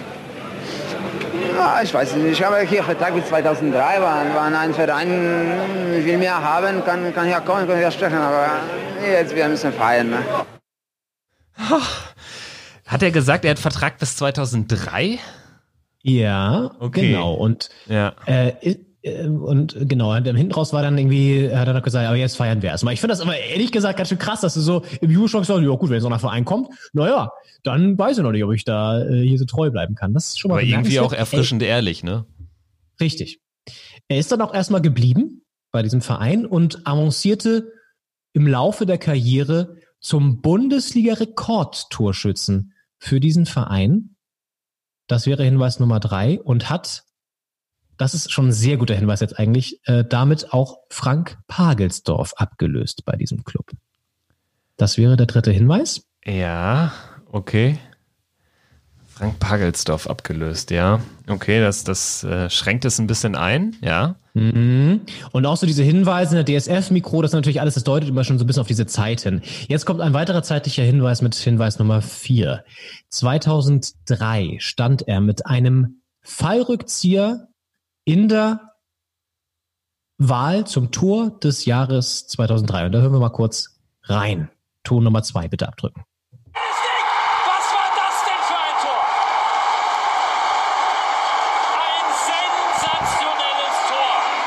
Eigentlich war die Situation schon vorbei. Und dann machen sie den Stellungsfehler, die Bochumer. Lassen Jabang zu weiter hinten. Und schauen Sie sich das an. Innenpfosten und drin. Hier sehen wir es nochmal besser. Artistisch. Der kann ja alles. Mhm. Ja, ja. Der kann ja alles. War so ein kleiner Hinweis auf den Gegner, ne? Bochum. Ähm, hilft dir aber auch nicht so viel weiter, glaube ich. Aber der nächste Hinweis ist schon wieder gar nicht mal so ohne. Hinweis Nummer 5. Der gesuchte Spieler hat auch mit Bruno Labbadia zusammengespielt und hat einst über Bruno Folgendes gesagt. Er hat mir damals sehr geholfen. Äh, war zwar ein ganzes Stück älter als ich, hat sich aber immer um mich gekümmert. Von ihm konnte ich mir eine Menge abschauen, zumal wir nach den normalen Trainingseinheiten oft die einzigen beiden Spieler waren, die noch eine extra Einheit draufgelegt haben.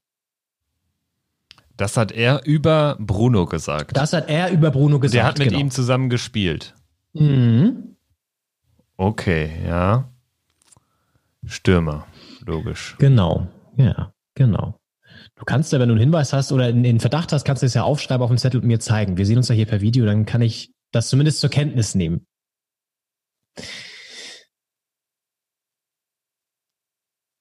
Ah ja.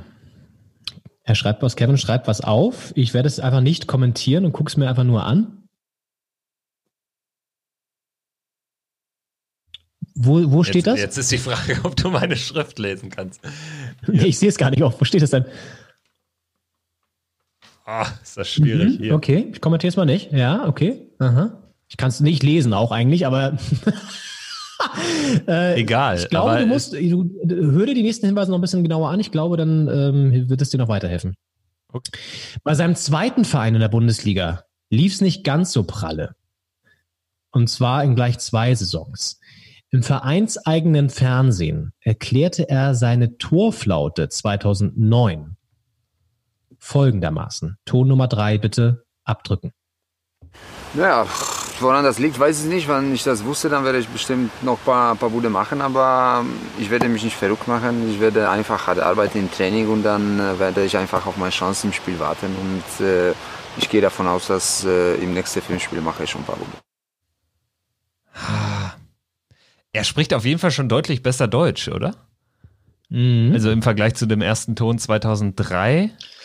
Der war auch von der, von der Tonqualität, glaube ich, einfach schlecht, aber es stimmt schon. Ja, ja, es ist auf jeden Fall ähm, ähm, äh, deutlich besseres Deutsch. Und äh, er hat ja gesagt, in den nächsten fünf Spielen treffe ich auf jeden Fall. Das stimmte äh, nachgewiesenermaßen, kann man sagen, nicht. Es kam nämlich kein einziges Tor mehr für diesen Verein hinzu. Insgesamt hat er nur vier Tore für diesen Club geschossen, für die erste Mannschaft, für diesen Club geschossen. Ähm, in zwei Saison oder bei seit zwei Spielzeiten ähm, oder zwei ja, Wirkungszeiten, als er da war. 2000, jetzt der nächste Hinweis, Hinweis Nummer 7. 2011 musste er seine Karriere wegen anhaltender Rückenprobleme beenden. Da hat er bei seinem dritten deutschen Verein nochmal ganz kurz gespielt. Er wohnt seitdem immer noch in Deutschland und zwar in der Nähe von Berlin. In der Nähe. Oh, das ist jetzt natürlich komisch, weil Frank, also Frank Park, also Berlin, da hat er ja, glaube ich, Das ergibt keinen Sinn, dass er da irgendwo gespielt hat. Das hätte ja härter sein müssen. Und er hat, ähm, wie war das, Frank Pagelsdorf als Rekordtorschützen abgelöst? Bei seinem ersten Verein, Bei genau. seinem Bei seinem zweiten Verein. Verein. war er nicht ganz so erfolgreich. Ähm, war der erste Verein, den du da ansprichst? Also Pagelsdorf verbringe ich halt mit, mit Hansa Rostock? Würde man denken. Ich wusste es auch ehrlich gesagt nicht. Ähm, ist aber, soll ich dir den Verein sagen oder? Ja, das würde mir auf jeden Fall oder sicherlich helfen. Das denke ich auch. Der Verein, wo er Rekordtorschütze in der Bundesliga ist, Bundesliga-Rekordtorschütze ist, und deswegen habe ich es auch ein bisschen ausgewählt, Arminia Bielefeld. Krass, das ist nicht Arthur Wichniarek. Interessant. Ähm, äh, da, da, da, da, wen gibt's denn da noch? Mamadou Jabang? Nein. Nee, stimmt, der ergibt ja keinen Sinn. Das war aber irgendwie sein Sturmpartner, kann das sein? Weil das war doch. Nee, Jabang war ja eben in dem, in diesem zweiten O-Ton. Ah, Arminia Bielefeld, Rekordtorjäger. Ähm, Du hast gerade schon was gesagt. Wichniarek?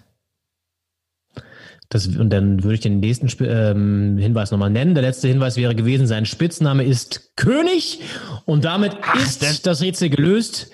Arthur Wichniarek ist der gesuchte Tatsächlich. Spieler. Tatsächlich. Ja. Ah, äh, stimmt. Aber das mit, mit Berlin, ja, logisch. Dann. äh, Ah ja, aber gut. Gut, dann hatte ich es ja doch. Ich da, äh, Hattest aber- es doch. Also mir, mir haben nämlich so, so, so ein paar Hinweise haben mir halt gar, also dass er mit Rückenproblemen Karriere beendet, äh, hätte ich, hatte ich überhaupt nicht auf dem Schirm. Null. Ich auch nicht mehr. Ich auch nicht mehr. Gar nicht. Und weißt du, bei welchem Verein er noch war, also was seine letzte Station war? So ist die auch nicht mehr. Der war noch mal ganz kurz ähm, bei Ingolstadt für krass. eine halbe Saison 2011. Ganz merkwürdig irgendwie auch. Nee, das hätte ich auch nicht mehr am Schirm gehabt. Sonst halt Arminia, Hertha war ja immer recht vereinstreu. Und ähm, ja, pa Frank Pagelsdorf irgendwie ist halt auch so ein Ding. Frank Pagelsdorf, unsere Generation, das spreche für uns beide, äh, kennt den halt nur als Trainer irgendwie. Ja. Und da verbinde ich den immer mit Hansa. Ja, total. Ja. Ich fand's auch interessant. König Genau, Arthur, geiler Typ. König Arthur. Ist ein richtig geiler Typ, finde ich. Sonst, äh, gleich g- g- kurz seine Karriere durch, bei Lech Posen gestartet, kommt ja aus Polen, in Polen geboren, in Posen geboren auch sogar. Ähm, dann ähm, Gute Stürmerschule übrigens, ne? Äh, Lewandowski auch. Ja. Lech, Lech Poznan. Hm, auf jeden Fall. War dann noch eine, ein Jahr bei Vicev Watch, bevor er dann zu Bielefeld gewechselt ist, 2000, äh, 99 äh, zu Bielefeld gewechselt, hat da zweimal ähm, Torschützenkönig in der zweiten Liga geworden, hat den Club hochgeschossen, auch in die erste Liga, wir haben es gehört. Und ist dann auch auf ganz komischen Wege zu Hertha gekommen, also das ganz komische Wege, er ist zu Hertha gekommen, aber hat, äh, hat sich da nie wohlgefühlt. Das weiß ich noch. Das war so mein, mein Beginn auch meiner Hertha, äh, meiner Hertha-Zeit, so mehr oder weniger. Vor allen Dingen aber seine zweite Etappe. Er ist dann ja ähm, nochmal zurückgegangen zu Bielefeld. Auch das finde ich so geil. Der ist von 2003 bis 2006 war bei Hertha.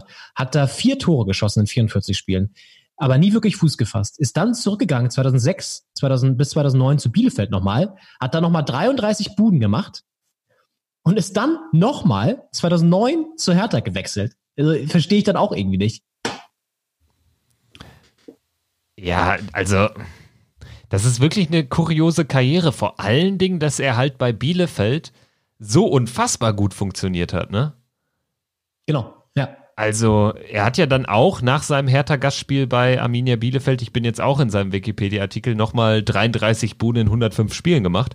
Ist auch nochmal eine stabile Quote. Übrigens ganz lustig, dass er hier auch noch eingetragen ist bei Hertha 2, wo er dann auch wohl Ja. mal ausgeholfen hat. Das und meinte in, ich, deswegen meinte ich vier Tore für die erste Mannschaft, weil das so ein bisschen, also sechs ja. hat er da für die zweite. in vier Spielen sechs Tore gemacht für Hertha 2. Das ist echt lustig. Ja. Nicht schlecht. Und dann nochmal nach Hertha. Das ist kurios, wirklich. Aber tatsächlich, äh, dass er nochmal nach Hertha ist, das äh, hätte ich jetzt also, dass er nach Bielefeld nochmal bei Hertha war, das wusste ich.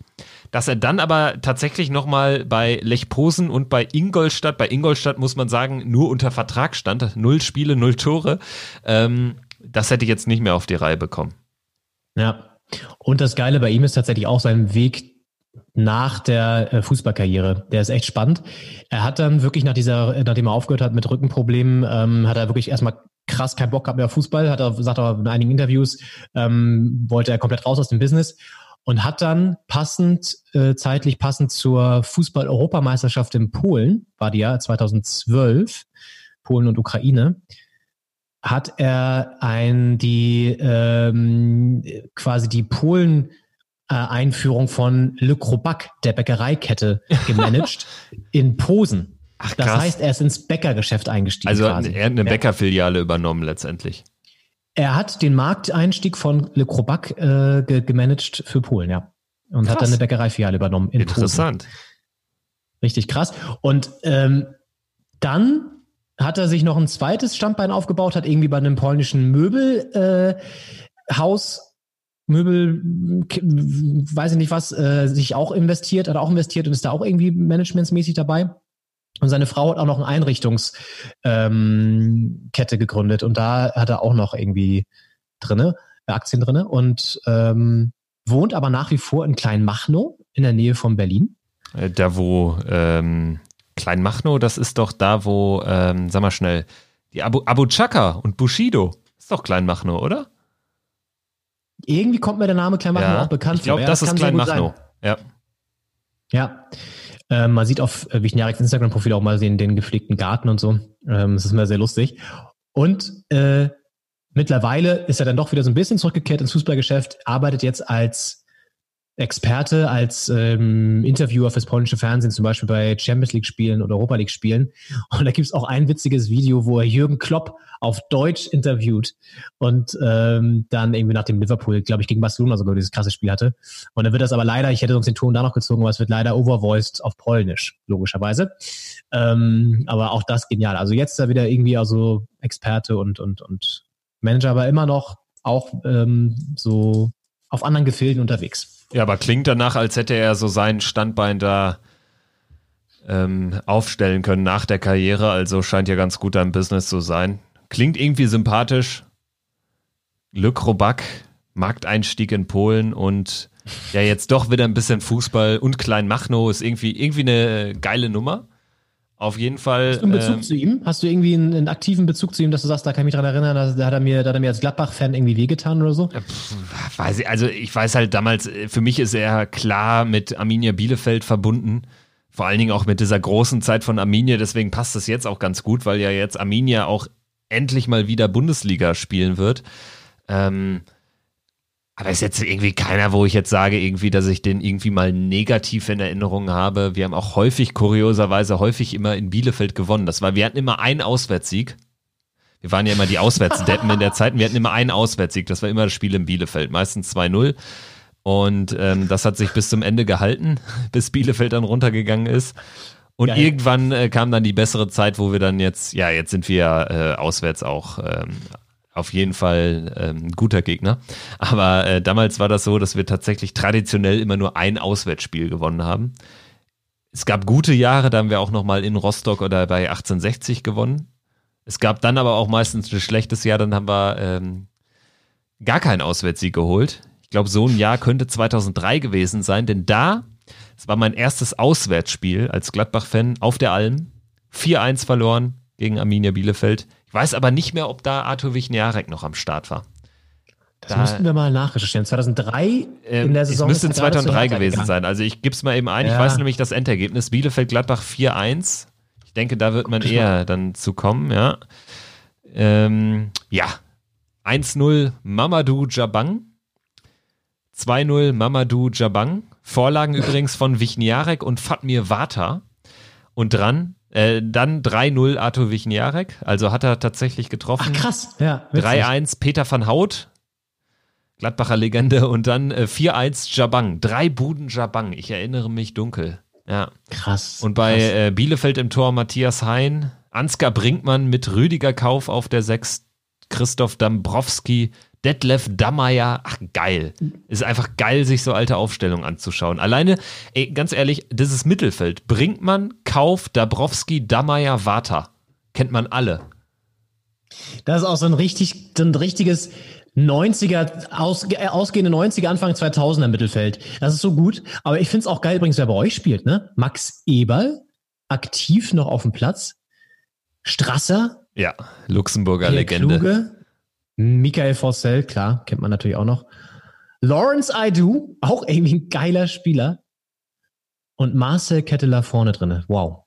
Genau, Michael Forssell, das war das halbe Jahr, wo er uns äh, quasi im Alleingang in der Liga gehalten hat, mit sieben Toren in 17 Spielen. Vorletzte Saison Bökelberg, bis zum letzten Spieltag gezittert, da dann 4-1 gegen Werder Bremen gewonnen durch ähm, ja, äh, Mortens Kubo, dänischer Stürmer und Michael Forssell, die waren da so maßgeblich beteiligt, dass wir die Liga haben halten können. Aber äh, zu dem Zeitpunkt sah es richtig schlecht aus. 25. Spieltag 4-1 in Bielefeld verloren. Ich gehe jetzt mal eben kurz auf die Tabelle. Ja, und wir waren 16. 15. Leverkusen, Bielefeld auf Platz 11.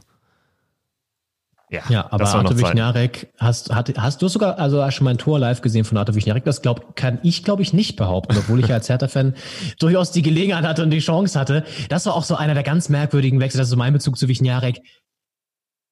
So diese Flop-Transfers, die damals bei Hertha echt Einzug äh, gehalten haben, wo ja Freddy Bobic auch dazu gehört. Also diese Stürmer-Flops, die wirklich in einer Tour kamen, mit großen Versprechungen von ihren Ex-Vereinen, Wichniarek bei Bielefeld genetzt ohne Ende, Bobic bei Hannover genetzt ohne Ende. Dann kommen sie nach äh, zu Hertha und kacken richtig ab. Und ähm, trotzdem fand ich Wichniarek immer irgendwie ganz geil. Ich weiß nicht. Gerade natürlich auch so König Arthur, diese ganze Glorifizierung, die er bei Bielefeld erfahren hat. Irgendwie ein geiler Spieler der 2000er einfach. Aus ein typischer 2000er Stürmertyp. Ja, definitiv. Brachial. Ja. Übrigens, ähm, bin jetzt nochmal die, die Saison zu Ende durchgeklickt. Bielefeld ist echt noch abgestiegen als äh, 16. Also sind da noch ordentlich abgerutscht. Und Gladbach 12. Und danach ist er zu Hertha ja. gegangen, genau. Sind abgestiegen Ja, und dann ist genau. er direkt danach zu Hertha. Genau. Ja. Ja, ja. coole Ja. Nummer. Arthur Wichniarek. Wie für diese Kategorie gemacht. So kann man es festhalten. Absolut. Sehr, Sehr gut. schön. Leon, das äh, war's dann quasi mit dem regulären Teil, mit dem Tagesgeschäft und dem Blick in die fußballerischen Geschichtsbücher. Aber das war's natürlich noch nicht so ganz, denn es äh, folgt gleich noch ein ganz wichtiges Interview. Vielleicht äh, vorher einleitend noch gesagt, ähm, uns wird's natürlich enorm helfen und enorm freuen, wenn ihr ähm, uns abonniert äh, in den sozialen Medien, wenn ihr auf äh, Folgen klickt, zum Beispiel bei Spotify, Apple Podcasts.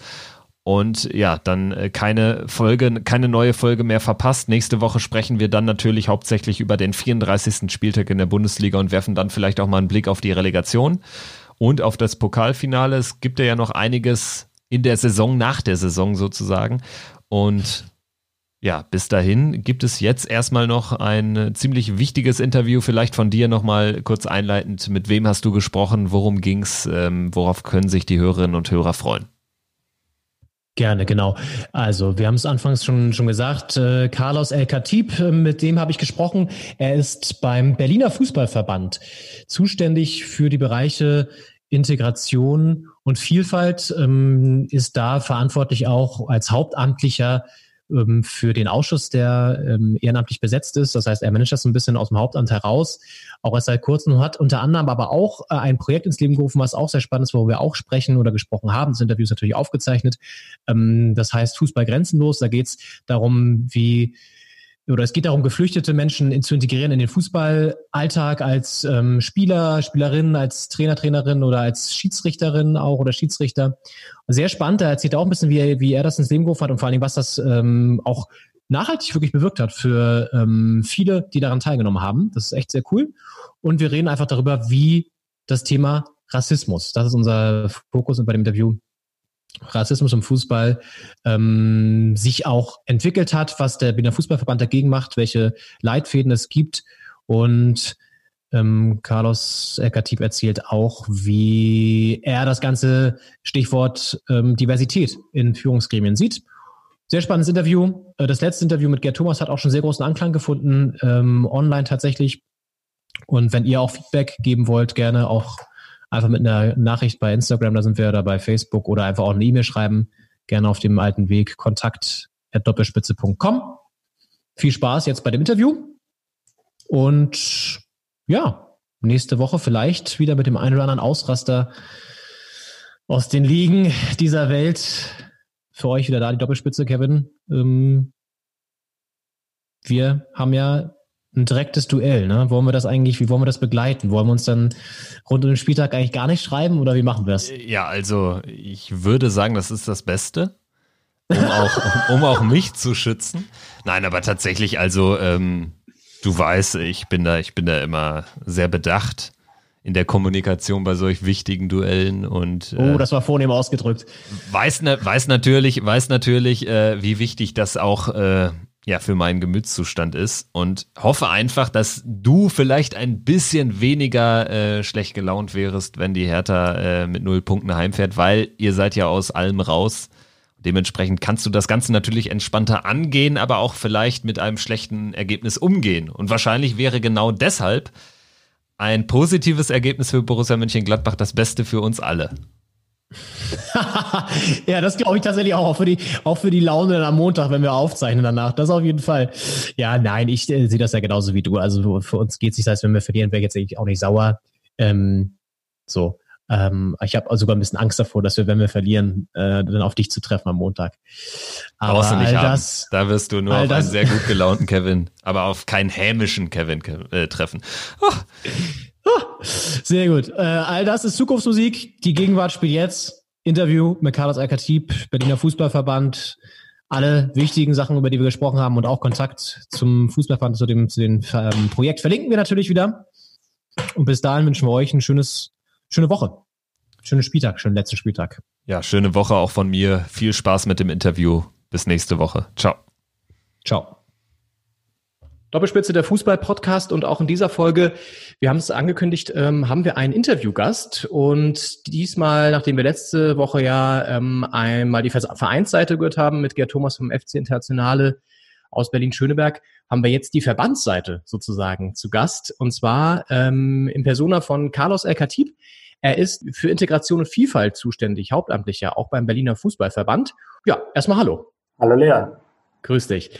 Ähm, vielleicht kannst du einleitend einmal kurz beschreiben, was du genau machst beim Verband. Also was beinhaltet deine Stelle und wie ist diese Stelle sozusagen auch entstanden? Ich ähm, bin seit ähm, 2014 ähm, beim Berliner Fußballverband ähm, hauptamtlich für den Bereich Integration und Vielfalt zuständig, seit 2016 dann auch in Vollzeit.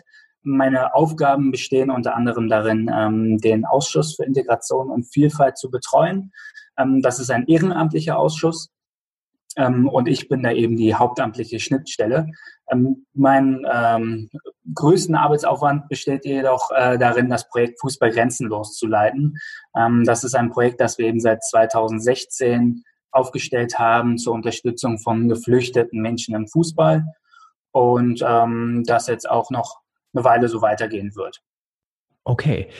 Darüber kommen wir, äh, werden wir natürlich auch noch sprechen. Äh, Fokus wird so ein bisschen auf dem Thema Antirassismus, äh, Kampf gegen Rassismus, auch wie, was das für eine Rolle spielt bei euch im Verband, beziehungsweise auch, wie die Situation generell ist ähm, im, in Bezug auf dieses Thema. Und damit würde ich, würde ich einsteigen. Wie ist so dein Gefühl? Ähm, wie ist die Lage generell ähm, im Amateurbereich jetzt, äh, den du natürlich vor allen Dingen im Blick hast, wahrscheinlich auch. Wie groß ist dieses Problem noch oder das Thema, wie präsent äh, Rassismus im Fußball für dein Gefühl? Mein Gefühl ist, dass es ähm, doch immer wieder in Wellen kommt. Es ähm, kommen nicht immer alle Sachen zu uns bis zum Verband. Das äh, liegt dann eher daran, dass wirklich äh, bis zu uns hauptsächlich nur die Sachen kommen, die dann wirklich ins Sportgericht gehen. Das sind dann häufig auch schwierige Fälle. Steht meistens Aussage gegen Aussage. Da ähm, muss das Sportgericht entscheiden, wie, wie die Situation äh, sich dargestellt hat. Wir versuchen dann insbesondere im Ausschuss äh, für Integration und Vielfalt in Fällen, wo irgendwie noch Gesprächsmöglichkeiten äh, bestehen, zu intervenieren. Also wirklich dann ähm, die Vereine zusammenzuholen und zu gucken, mit ihnen gemeinsam zu reden, um, um eine Lösung zu finden für, für alle Seiten. Die Zahl an Fällen, die wir wirklich haben im Thema Rassismus, sind nicht außerordentlich hoch. Jedoch ähm, denken wir, dass die Dunkelziffer, also all das, was nicht zu uns kommt und all das, was ähm, vielleicht nicht strafrechtlich oder sportrechtlich ähm, direkt relevant ist, aber trotzdem diskriminierend wirkt, dass wir da wirklich eine hohe Dunkelziffer haben und ähm, wir viel davon nicht direkt mitbekommen. Mhm. Wie bekommt ihr das mit? Du sagst meistens erst sozusagen, wenn das natürlich schon passiert ist, logischerweise, und dann auch erst, ähm, wenn es so, so krasse Fälle gibt. Aber was sind das für Sachen, die ihr dann zu hören bekommt und auf welchen Weg gelangen die zu euch? Das sind, wie gesagt, zum einen ähm, wirklich dann die Rückkopplung übers Sportgericht, dass wir ähm, dort ähm, ein Urteil bekommen. Ähm, übers, Präsia, ähm, übers Präsidium gibt es dann eben auch die Möglichkeit, dass wir, dass wir eben schon wissen, wenn es äh, eine Beschwerde gab oder, oder eine Anklage eben folgen wird. Ähm, das sind häufig dann die Wege. Andere sind dann wirklich das, beispielsweise unsere, unser Ausschuss angesprochen wird oder einzelne Präsidialmitglieder oder Ehrenamtliche angesprochen werden, dass, dass etwas vorgefallen ist. Mm, es gibt auch ein anonymes Postfach, ähm, das wir seit Jahren schon eingerichtet haben für eben genau solche Fälle, wenn, wenn Personen sich nicht, ähm, äh, nicht direkt per Namen oder per E-Mail äußern möchten. Das wird nicht allzu häufig äh, genutzt, kommt aber eben auch mal vor. Das sind, was sind das für Fälle? Ähm, das sind ähm, häufig eben, da wo es besonders schwierig ist, ist es eben, wenn ähm, Personen im Vereinsumfeld beispielsweise Spieler oder Spielerinnen beleidigen, ähm, eben auch rassistisch beleidigen. Ähm, dann wird natürlich häufig auch gesagt, diese Person kennen wir nicht. Ähm, ob das stimmt oder nicht, ist schwer zu beurteilen, ähm, wenn es erstmal keine, keine Personen auf dem Platz sind. Die Personen auf dem Platz sind ähm, im Normalfall ähm, irgendwie festgelegt über einen Spielbericht. Da weiß man, wer welche Person ist. Wenn es Zuschauer äh, sind, die etwas reinrufen, ist es gerade auch für die Sportgerichtbarkeit ähm, deutlich schwieriger, ähm, da dort jemanden dingfest zu machen oder einen Verein auch haftbar für zu machen. Das kommt dann eben auf die Schwere des Falles auch drauf an. Andere Sachen sind dann auch auf dem Spielfeld ähm, rassistische Beleidigungen. Mhm. Einfach ist es natürlich, wenn der Schiedsrichter das hört. Ähm, nur nicht jeder ist so, so doof, sage ich mal, ähm, das so laut zu sagen, äh, dass der Schiedsrichter das hört. Und dann häufig geht es dann wirklich auch um, ähm, um eine wirklich deutlich übertriebene Form des Trash-Talks. Und zwar ähm, in, in ähm, beleidigender Art und Weise einfach ähm, ähm, den Spieler einfach provozieren zu wollen. Ähm, und das passiert dann eben unter vorgehaltener Hand und das sind dann eben die schwierigen Sachen und die, die irgendwie auch perfiden Sachen. Mhm. Da sind wir ja beim Thema auch genau Struktur, aber auch wie man präventiv oder auch generell die Vereine schult, sage ich jetzt mal, mit dem Thema umzugehen. Wie macht ihr das? Ähm, vielleicht kannst du das kurz, da kurz einen Einblick geben, wie ihr das Thema angeht, was ihr für, ähm, weiß ich nicht, Leitfäden da entwickelt habt und wie die konkret in der Praxis umgesetzt werden. Genau, wir haben quasi Schritte auferlegt für, ähm, für Vereine, für Vereinsvertreter, für Schiedsrichter ähm, und auch ähm, für alle weiteren im Umfeld, ähm, also auch für Verbandsmitarbeiter und Mitarbeiterinnen, um ihnen aufzuzeigen, also einen Plan zu geben, wie gehen sie vor, wenn ähm, rassistische Vorfälle bemerkt werden. Beim Schiedsrichter ist es ziemlich klar festgelegt, was die Person machen muss. Ähm, wie das äh, eingetragen werden muss im Spielbericht beispielsweise. Ähm, Vereine kriegen auch etwas an die Hand, wenn gerade Gewaltvorfälle ähm, entstehen oder Diskriminierungen entstehen, ähm, wann sie beispielsweise die Polizei rufen sollten, also wie sie dann in dem Fall auch reagieren sollten. Das in Form von Leitfäden auf, auf unserer Homepage beispielsweise. Das haben wir jetzt auch äh, kürzlich nochmal aktualisiert. Ähm, es gibt vom beispielsweise ähm, Deutschen Fußballbund auch eine recht aktuelle, ähm, recht, recht aktuelle Unterlagen zum Thema ähm, rechtsradikale oder auch rassistische ähm, Zeichen und Symboliken.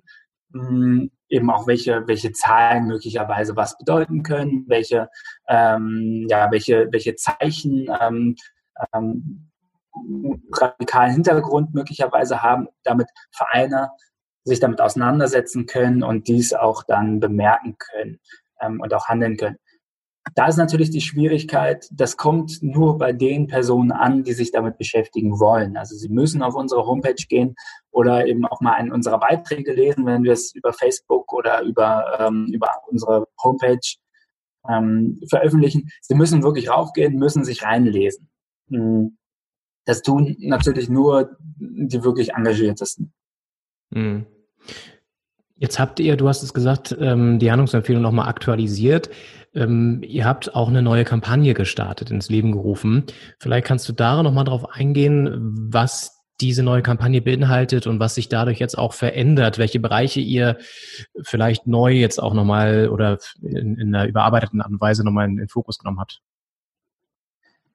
Genau, du sprichst unsere Kampagne Kein Platz für Rassismus an. Die haben wir ähm, jetzt kürzlich erst äh, letzte Woche veröffentlicht, ähm, waren jetzt auch ähm, direkt mit einem Banner, das wir in, äh, als Prototypen entwickelt haben, ähm, bei der Unteilbar-Demonstration ähm, zugegen mit einem kleinen Fußballblock. Mhm. Das Ganze ist jetzt momentan in dem, dem ähm, kurzen Zeitraum eine Kampagne. Das ist aber nicht als Kampagne geplant, sondern wirklich als lang angelegte Maßnahme. Ähm, die hat eigentlich drei Hauptbausteine. Äh, die eine ist die Positionierung ähm, von ähm, unserer Fußballgemeinschaft, äh, ganz klar gegen Diskriminierung, gegen Rassismus. Mhm. Zum ähm, Zweiten geht es eben aber auch darum, ähm, eine Vereins- und Verbands, ähm, ein Verbandsumfeld zu schaffen, ähm, das vielfältig ist und das antirassistisch ist. Hm, hier geht es darum, neben, neben eben dieser Positionierung, die plakativ äh, entstehen soll, durch, äh, durch ein äh, schönes, großes, neues, auffälliges Banner, ähm, auch Schulungen zu machen. Ähm, das sind Schulungen zum einen für Verbandsmitarbeiterinnen und Mitarbeiter, für beispielsweise Schiedsrichter, ähm, für das Sportgericht. Ähm, ähm, alle müssen sich auf dem Laufenden halten und ähm, sensibilisiert sein für das Thema Rassismus. Ähm, das geht dann eben aber auch um die äh, Vereinsberatung, präventiv und interventiv. Also ähm, Vereine, die sich antirassistisch öffnen wollen oder auch interkulturell öffnen wollen, wenn es jetzt erstmal nicht nur um das Thema Rassismus gehen soll. Ähm, für die möchten wir etwas anbieten, ähm, genauso eben aber auch, wenn irgendwas vorgefallen ist. Beispiel, ein äh, Verein ähm, hat ja rechtsradikales Gedankengut in, in der Fans, ihrer eigenen Fanszene, möchte dort, der Vorstand möchte etwas dagegen tun. Dort möchten wir beratend tätig sein. Diese ganzen Sachen würden wir nicht direkt selber übernehmen, sondern das würden unsere Partner übernehmen. Unsere Hauptpartner momentan sind Berlin gegen Nazis und die mobile Beratungsstelle gegen Rechtsextremismus in Berlin. Und damit haben wir ähm, Personen, die wir sind die Experten für Fußball, äh, sie sind da eben unsere Experten für das äh, für die Themen Diskriminierung, Rassismus und bauen da auf deren Hilfe. Diese ganzen Maßnahmen sind noch nicht vollständig ausgearbeitet. Wir sind aufgrund eben auch der momentan ähm, Situation. Wir hatten im ähm, Frühling hatten wir rassistische Beleidigungen beispielsweise gegen ähm, Torunariga von Hertha.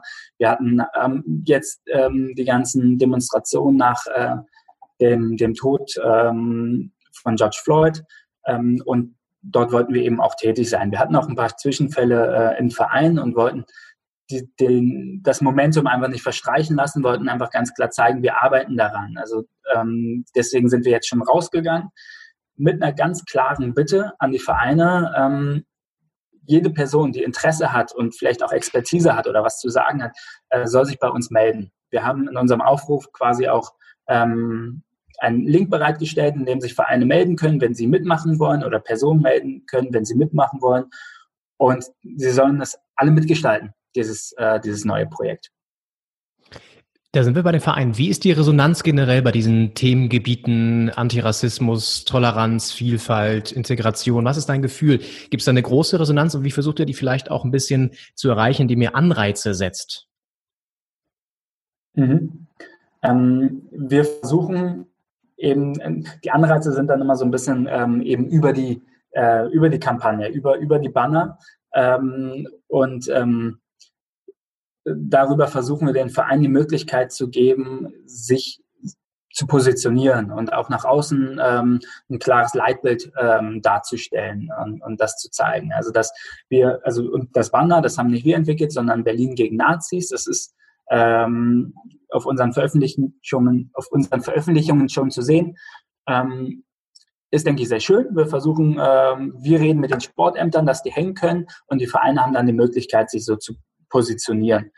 Ähm, da haben wir eigentlich auch äh, ganz gute Resonanz schon, dass, dass da Vereine definitiv mitmachen wollen. Ähm, was momentan noch äh, bisschen schwer anläuft, ist wirklich die, ähm, die Personen, die sich bereit erklären, wirklich mitzuhelfen. Aber das brauchen wir. Also wenn wir, wir wollen nicht wieder irgendwas vom, einfach nur vom Verband aus, von, von unserer hauptamtlichen Sicht, äh, von Sicht des Präsidiums ähm, entwickeln, sondern irgendwas, was richtig gut passt für die Vereine. Und ähm, da brauchen wir eben ähm, Personen aus den Vereinen. Da äh, müssen wir noch mal ein bisschen, bisschen weiter bohren, ähm, dass wir äh, dass wir wirklich die Leute bekommen, die was zu sagen haben, dass sie sich bei uns engagieren und wirklich mitmachen, um, um hier etwas zu entwickeln, was nachhaltig wirkt und was eben nicht wieder nur eine Kampagne ist. Mhm. Den Vorwurf gibt es ja dann tatsächlich mal wieder, dass so ein Banner das natürlich alleine nicht reicht, ne? Äh, beziehungsweise jetzt jemanden nicht, der vielleicht so eine Gesinnung hat, sagt, okay, jetzt bin ich plötzlich Antirassist. Genau, genau. Ähm, wir sind der Meinung, es gehört auch dazu. Also ähm, ein ein Banner aufzuhängen, ist eine, eine klare Botschaft und sie ist öffentlichkeitswirksam. Ähm, so erreichen wir die Leute, ähm, so können wir auch mal schöne Bilder generieren und, und über, über unsere Kanäle auch dafür werben. Und Vereine können auch für Personen, ähm, die einfach mal vielleicht am Platz vorbeilaufen oder die mal selten bei einem Spiel da sind, ähm, ihre Botschaft klar äußern.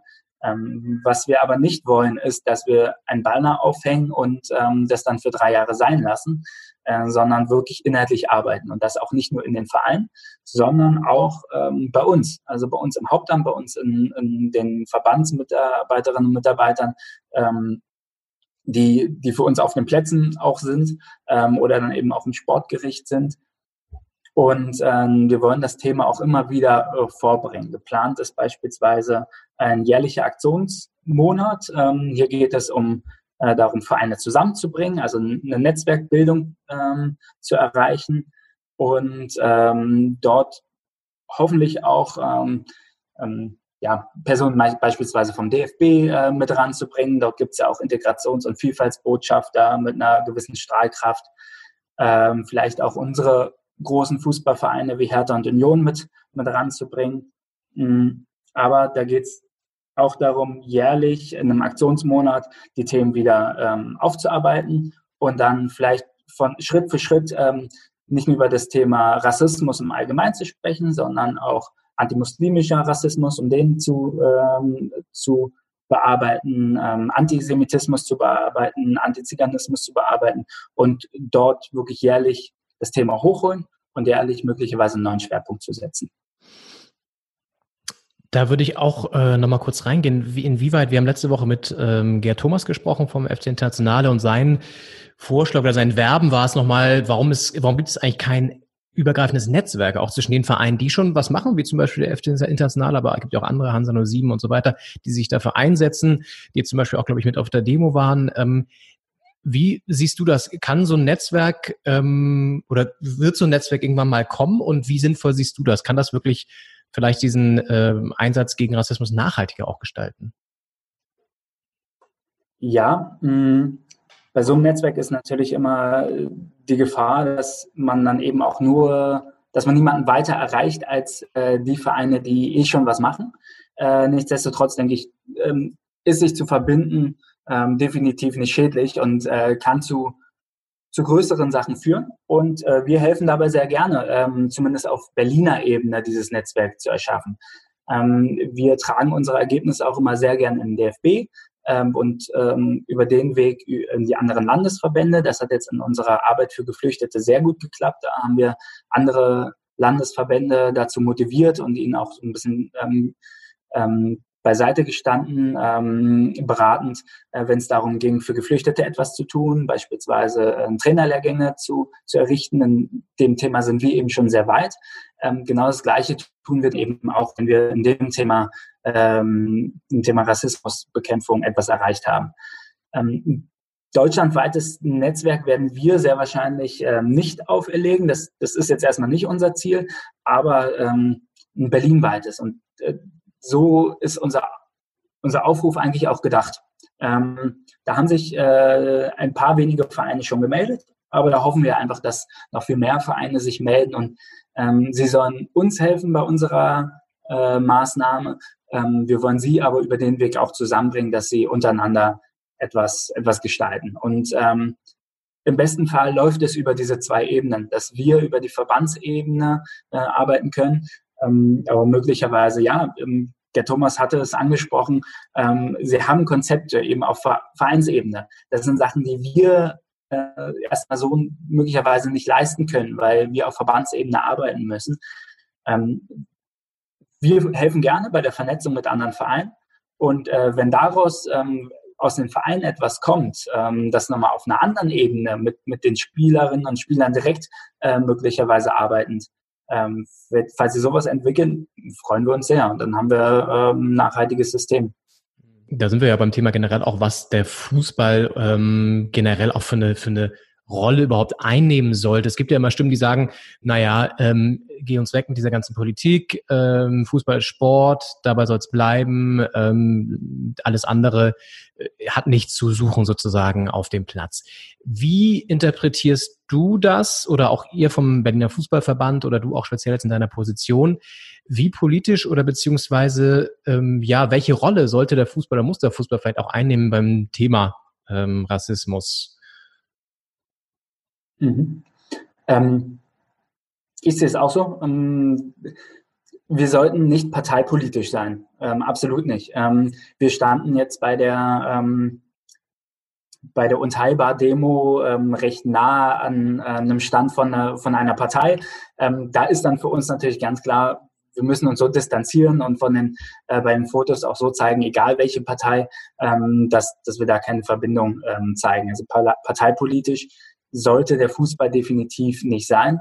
Ähm, Wenn es aber darum geht, ähm, die Werte, die auch in, in ähm, unseren Leitbildern stehen, ähm, die auch in den meisten Satzungen von Fußballvereinen stehen, ähm, zu, ähm, zu unterstützen und zu verteidigen, dann müssen wir politisch sein. Dann, dann ist das in dem Sinne auch, auch politisch. Also da muss man gar nicht, muss man sich gar nicht rausreden. Aber wenn es eben die Werte sind, die ganz klar auch niedergeschrieben sind, ähm, wenn wir gegen, gegen Rassismus und für Vielfalt kämpfen, dann können wir uns da auch sehr, auch plakativ zeigen und ähm, ähm, sehr, sehr klar positionieren. Und das ist auch unsere Pflicht, denke ich. Hm. Okay, wir haben das schon öfter jetzt angesprochen, auch ähm, das Projekt Fußball grenzenlos, das du ja auch äh, betreust ins Leben gerufen hast, wenn mich nicht alles täuscht, korrigiere mich, wenn das falsch ist, aber auf jeden Fall da sehr ähm, engagiert bist. Und ähm, kannst du uns das nochmal kurz erklären? Fußball grenzenlos äh, hat vor allen Dingen ja die Arbeit mit Geflüchteten ähm, sich zur Aufgabe gemacht. Was macht ihr konkret? Genau, ähm, wir haben dieses Projekt 2016 ins Leben gerufen wir hatten zwei, Ende 2014, Anfang 2015 mehrere Gespräche mit Vereinsvertreterinnen und Vereinsvertretern. Hm, da ging es darum, wie gehen Sie mit dem Thema um? Welche Berührungen haben Sie mit Geflüchteten? Welche Hilfe erwarten Sie vom Verband? Damals waren es eher noch eine Handvoll Vereine, die wirkliche, wirkliche Erfahrungen hatten, was zu berichten hatten. Das hm, wurde dann immer mehr ähm, im Laufe von, vom Jahr 2015 und da hatten wir dann entschieden, nach den Gesprächen mit den Vereinen, die wir hatten, dass wir ein größeres Projekt auflegen müssen. Dort hat uns dann die Senatsverwaltung für Inneres und Sport auch ähm, sehr unterstützt ähm, und dann hat es bis 2000 bis Anfang 2016 eben noch gedauert, bis wir dann wirklich ein Projekt hatten. Davor gab es eher eine, ähm, sage ich mal, eher eine ähm, Netzwerkarbeit, die wir geleistet haben. Und ähm, dieses Projekt Fußball grenzenlos ähm, versucht hauptsächlich Vereine zu unterstützen, die sich für Geflüchtete einsetzen. Das geht dann über Beratung natürlich, ähm, aber auch darüber, dass wir äh, Trainerhonorare bezahlen, wenn sie ein, ein eigenes Angebot für geflüchtete äh, Menschen haben. Das äh, war jetzt im Jahre 2016, 17, 18 ähm, deutlich mehr der Fall, dass wir auch Fußballvereine hatten, die eigene Gruppen für Geflüchtete haben. Hm, das wird weniger. Ähm, da hat sich unser Fokus jetzt auf äh, insbesondere auf Frauen und Mädchen ähm, verschoben. Hm, und wir versuchen, da wo es bei den Jungs eben schon klappt, sehr gut, dass sie einfach in die Vereine, in die Vereinsmannschaften integriert werden, ähm, das eben auch bei den Mädchen umzusetzen. Aber da sind wir eben noch nicht so weit und unterstützen da insbesondere Vereine, die die Trainingsangebote für, für Mädchen, ähm, geflüchtete Mädchen erstellen. Ein weiterer großer Schwerpunkt äh, von unserem Projekt ähm, ist die Qualifizierung von Geflüchteten. Wir bieten jährlich circa drei Trainerlehrgänge an, in denen wir Geflüchtete erstmal auf, auf die Trainertätigkeit äh, vorbereiten, wirklich einen Einführungslehrgang äh, mit ihnen veranstalten und mit den Personen, die wirklich Interesse haben an einer C-Lizenz, also einer wirklichen Trainerausbildung, ähm, die begleiten wir dann in der C-Lizenz. Wir haben immer so um die zwölf Plätze pro Jahr frei, die wir kostenlos zur Verfügung stellen. Dann ähm, gibt es, ähm, nehmen die Geflüchteten an einer regulären Trainerlizenz teil. Also ähm, es gibt dann keinen ähm, Flüchtlingslehrgang, sag ich mal. Das ähm, ähm, wollten wir erstmal nicht. Mhm. Äh, sondern nehmen an einem regulären Trainerlehrgang teil, werden von uns eben einfach noch weiter unterstützt, indem ähm, wir nach den einzelnen Modulen ähm, erstmal nachfragen, wie, wie es war, was sie verstanden haben und was nicht. Und dann für die Prüfungen auch nochmal lernen. Die Prüfungen finden dann wieder mit allen anderen Teilnehmern statt und sind, sind nicht leichter, sind nicht schwerer. Ähm, das Einzige ist, dass wir uns nochmal ein bisschen Zeit genommen haben, um gemeinsam in einer, in einer Gruppe für die Prüfungen zu üben. Und was wir jetzt zweimal durchgeführt haben, ist auch ein Schiedsrichterlehrgang. Ähm, jetzt haben wir beim ersten Mal waren es 13, beim zweiten Mal 14 Personen ähm, zu, zu Schiedsrichtern ausgebildet. Und ähm, die ersten waren jetzt im letzten Jahr schon auf dem Platz. Ähm, die zweiten, die haben wir jetzt im Januar diesen Jahres äh, ausgebildet, also den zweiten Schwung. Da ist jetzt ähm, die Corona-Krise leider dazwischen gekommen, sonst hätten wir jetzt ja jede Menge ähm, weiterer ähm, Schiedsrichter auf, auf die Plätze geschickt. Mhm. Aber da sind wir eben auch sehr stolz drauf, dass ähm, wir durch diese Qualifizierungsmaßnahmen sehr viele Personen auch ins Ehrenamt ähm, bringen können, also sehr viele Geflüchtete ins Ehrenamt bringen können und ähm, kriegen da auch immer sehr gutes Feedback. Das läuft jetzt ja schon seit einer gewissen Zeit, du sagst seit 2016, ne? also so vier Jahre ungefähr. Ähm, was ist so dein Gefühl, was hat das erreicht? Genau, wir hatten ähm, im April unseren äh, vierjährigen Geburtstag. Wir haben ähm, zum Anfang eben erreicht, dass äh, Vereine sich unterstützt gefühlt haben. Also ähm, sie waren nicht alleine. Das war die große Angst von Vereinen, dass sie einfach, dass sie sich zwar engagieren wollen, ähm, dann aber auch wirklich vor viel Arbeit stehen und Kosten haben. Ähm, viel Arbeit ist es, ist es auch so gewesen, das äh, können wir nicht ganz abfangen. Ähm, jedoch konnten wir sie mit Trainingsmaterialien und eben Trainerhonoraren ähm, unterstützen und eben auch beratend tätig sein. Da ging es dann am Anfang viel auch um Missverständnisse, was die ähm, ja, Spielberechtigung angeht. Ähm, da hat man am Anfang große Probleme, dass Geflüchtete ähm, ja sehr lange warten mussten, bis sie ihre Spielberechtigung haben. Ähm, das haben wir zum einen über da eigentlich ganz einfach über Aufklärung lösen können über Aufklärung, wie, wie sind die Geflüchteten versichert, ähm, wie, äh, welche Unterlagen werden benötigt und äh, was muss ich vorbereiten, damit es dann eben auch schnell geht und welche Zeit ist eben üblich, äh, bis, bis jemand eine Spielberechtigung hat. Ähm, zum anderen konnten wir gewisse Dinge dann eben auch, auch erleichtern. Das war so der Anfang. Ähm, und worauf wir eben besonders stolz sind, sind, sind insbesondere unsere Trainerinnen und Trainer und unsere äh, Schiedsrichter, bisher ähm, bei den Schiedsrichtern sind es bisher nur Männer. Ähm, aber das sind eben die, die wirklich sehr aktiv sind und auch zu sehen sind auf den Fußballplätzen und das nicht nur als äh, Spielerin oder Spieler, sondern wirklich in aktiver Rolle ähm, und sich ehrenamtlich zeigen, ähm, mit unserer Gesellschaft in, viel in Verbindung kommen und deswegen auch Vorbilder sind für andere Geflüchtete, ähm, Anknüpfungspunkte für Menschen, die äh, sonst vielleicht nichts mit Geflüchteten zu tun haben. Ähm, und ähm, das sind Personen, die viele von ihnen sind auch im Projekt ähm, dann ehrenamtlich selber tätig. Also haben bei uns eine Trainerlizenz gemacht und ähm, dann äh, auch als Trainer bei uns gearbeitet. Ähm, helfen uns, äh, haben eine Schiedsrichterlizenz gemacht und pfeifen jetzt bei unseren ähm, Projekt Turnieren als, als Schiedsrichter ehrenamtlich. Ähm, also mit manchen äh, hat man so eine, schon so eine kleine Fußballfamilie äh, gegründet und ähm, gerade auf die sind wir besonders stolz. Hast du das Gefühl, dass die, die da mitmachen, dann auch im, ähm, ich sag mal, im, im, im einem beruflichen Kontext oder sozusagen über den Fußball hinaus, im sozialen Umfeld, dass denen das ähm, viel bringt dann auch, dass die sozusagen wirklich auch in der Gesellschaft dadurch besser integriert sind ähm, und weiß ich nicht, vielleicht auch ähm, ja äh, wirklich Erfolge im, im, im, im Leben abseits des Fußballplatzes sozusagen feiern können mehr? Mhm.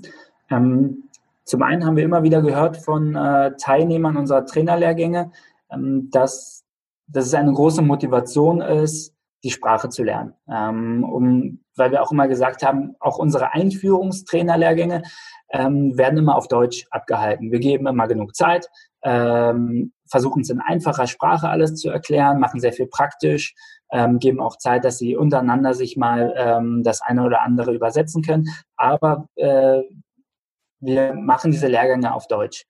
Ähm, gerade die C-Lizenz-Lehrgänge sind dann eben auch in deutscher Sprache. Wir helfen zwar im Nachhinein, für, ähm, um gewisse Dinge nochmal anzusprechen, die sie nicht verstanden haben. Ähm, auch unsere äh, Referentinnen und Referenten sind da feinfühlig, ähm, wenn, wenn sie mal nicht, was nicht verstanden haben. Aber ähm, es ist eben alles in deutscher Sprache und ähm, uns wurde sehr häufig mitgeteilt, äh, so eine Trainerlizenz absolvieren zu können in vielleicht zwei, drei Monaten, ist nochmal eine große, ähm, ja, ähm, große Motivation, die Sprache zu lernen. Außerdem hatten wir ähm, beispielsweise mal mit Joblinge ein Angebot. Da sind wir in Vereine gekommen ähm, und haben eine, auch eine Infoveranstaltung ähm, durchgeführt äh, für Geflüchtete, um sie in Ausbildungsberufe zu bringen.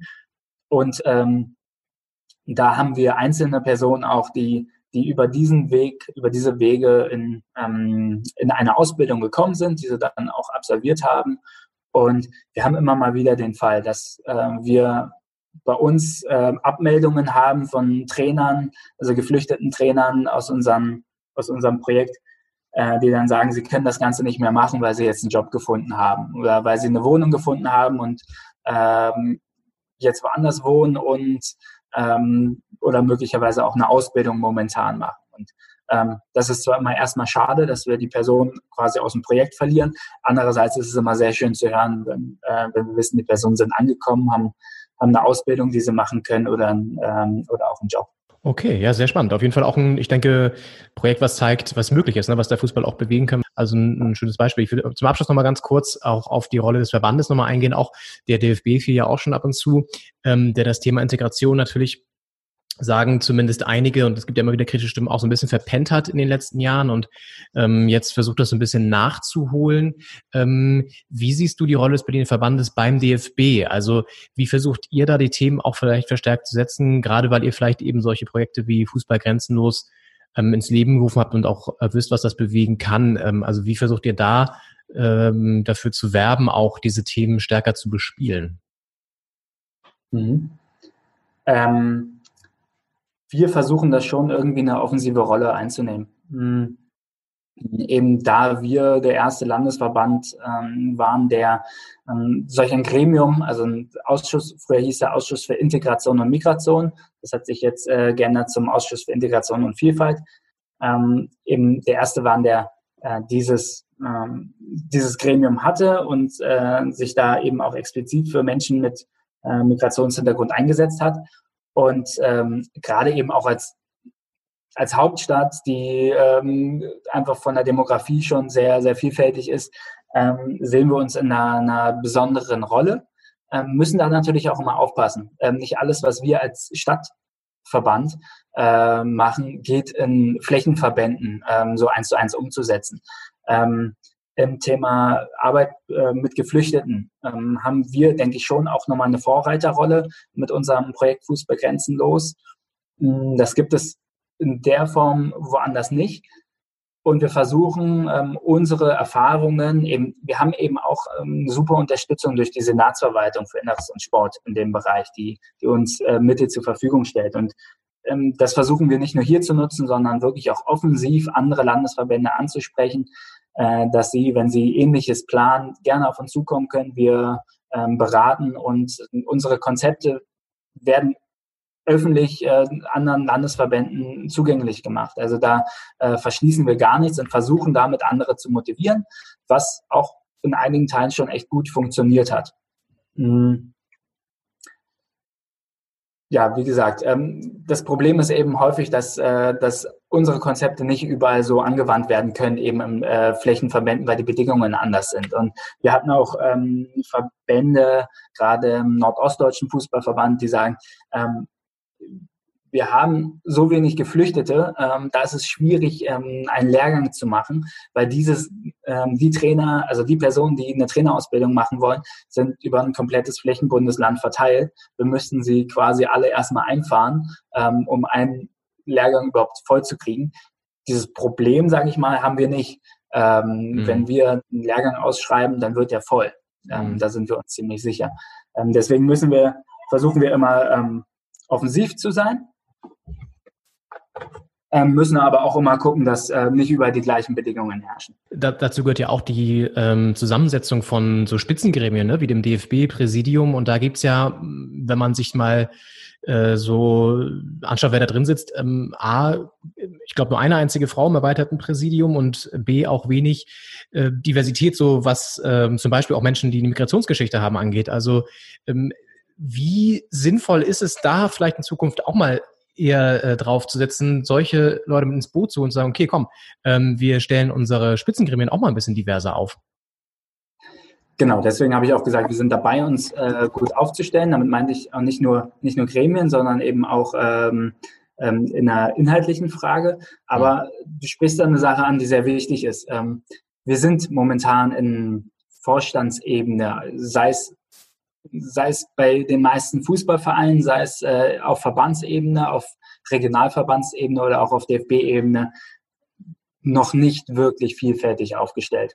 Und das ist ein Thema, an dem wir arbeiten müssen, aber das ist auch nichts, was über eine Kampagne oder über zwei Jahre geht, sondern das muss ein langfristiger Prozess sein, ähm, den wir vielleicht aber dennoch beschleunigen müssen. Als, also ähm, wir hatten in der Bearbeitung des Integrationskonzeptes des DFBs auch darüber gesprochen, wie können wir ähm, ja, diesen Missstand lösen. Ähm, dass, dass wirklich ähm, zu wenige Menschen Migrations, mit Migrationshintergrund in, äh, in diesen DFB-Gremien, in Verbandsgremien sitzen.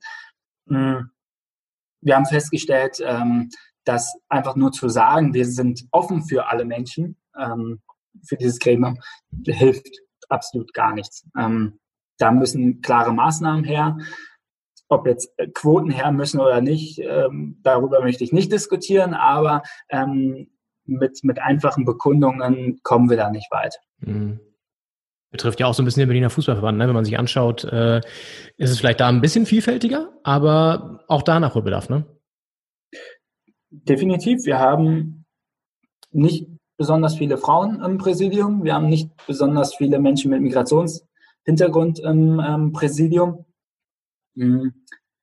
Ich glaube auch nicht, dass es etwas ist, was wir, ähm, also vielleicht kommt mal eine Frau mehr dazu oder ein Mensch mit Migrationshintergrund mehr dazu, aber dass wir dort wirklich vielfältig aufgestellt sind, das, das muss ein längerer Prozess sein, aber wir müssen diesen Prozess irgendwie angehen, weil das ist jetzt meine Meinung. Ich glaube, wenn man vielfältig aufgestellt ist, dann erreicht man auch mehr Personen äh, im Sport. Und ähm, ich glaube, dass das uns definitiv stärken kann und uns vor einer gewissen Trägheit bewahrt. Sehr schön. Das war ein schönes Schlusswort gewesen, würde ich sagen. Vielen Dank für das Gespräch. Äh, Carlos Eckert war das, ähm, zuständig hauptamtlich für die Bereiche Integration und Vielfalt beim Berliner Fußballverband und auch für das Projekt Fußball grenzenlos. Das werden wir natürlich auch verlinken in den Show Notes, wie auch die Homepage des Berliner Fußballverbandes und die Social Media Kanäle. Vielen Dank, Carlos. Vielen Dank, Leon.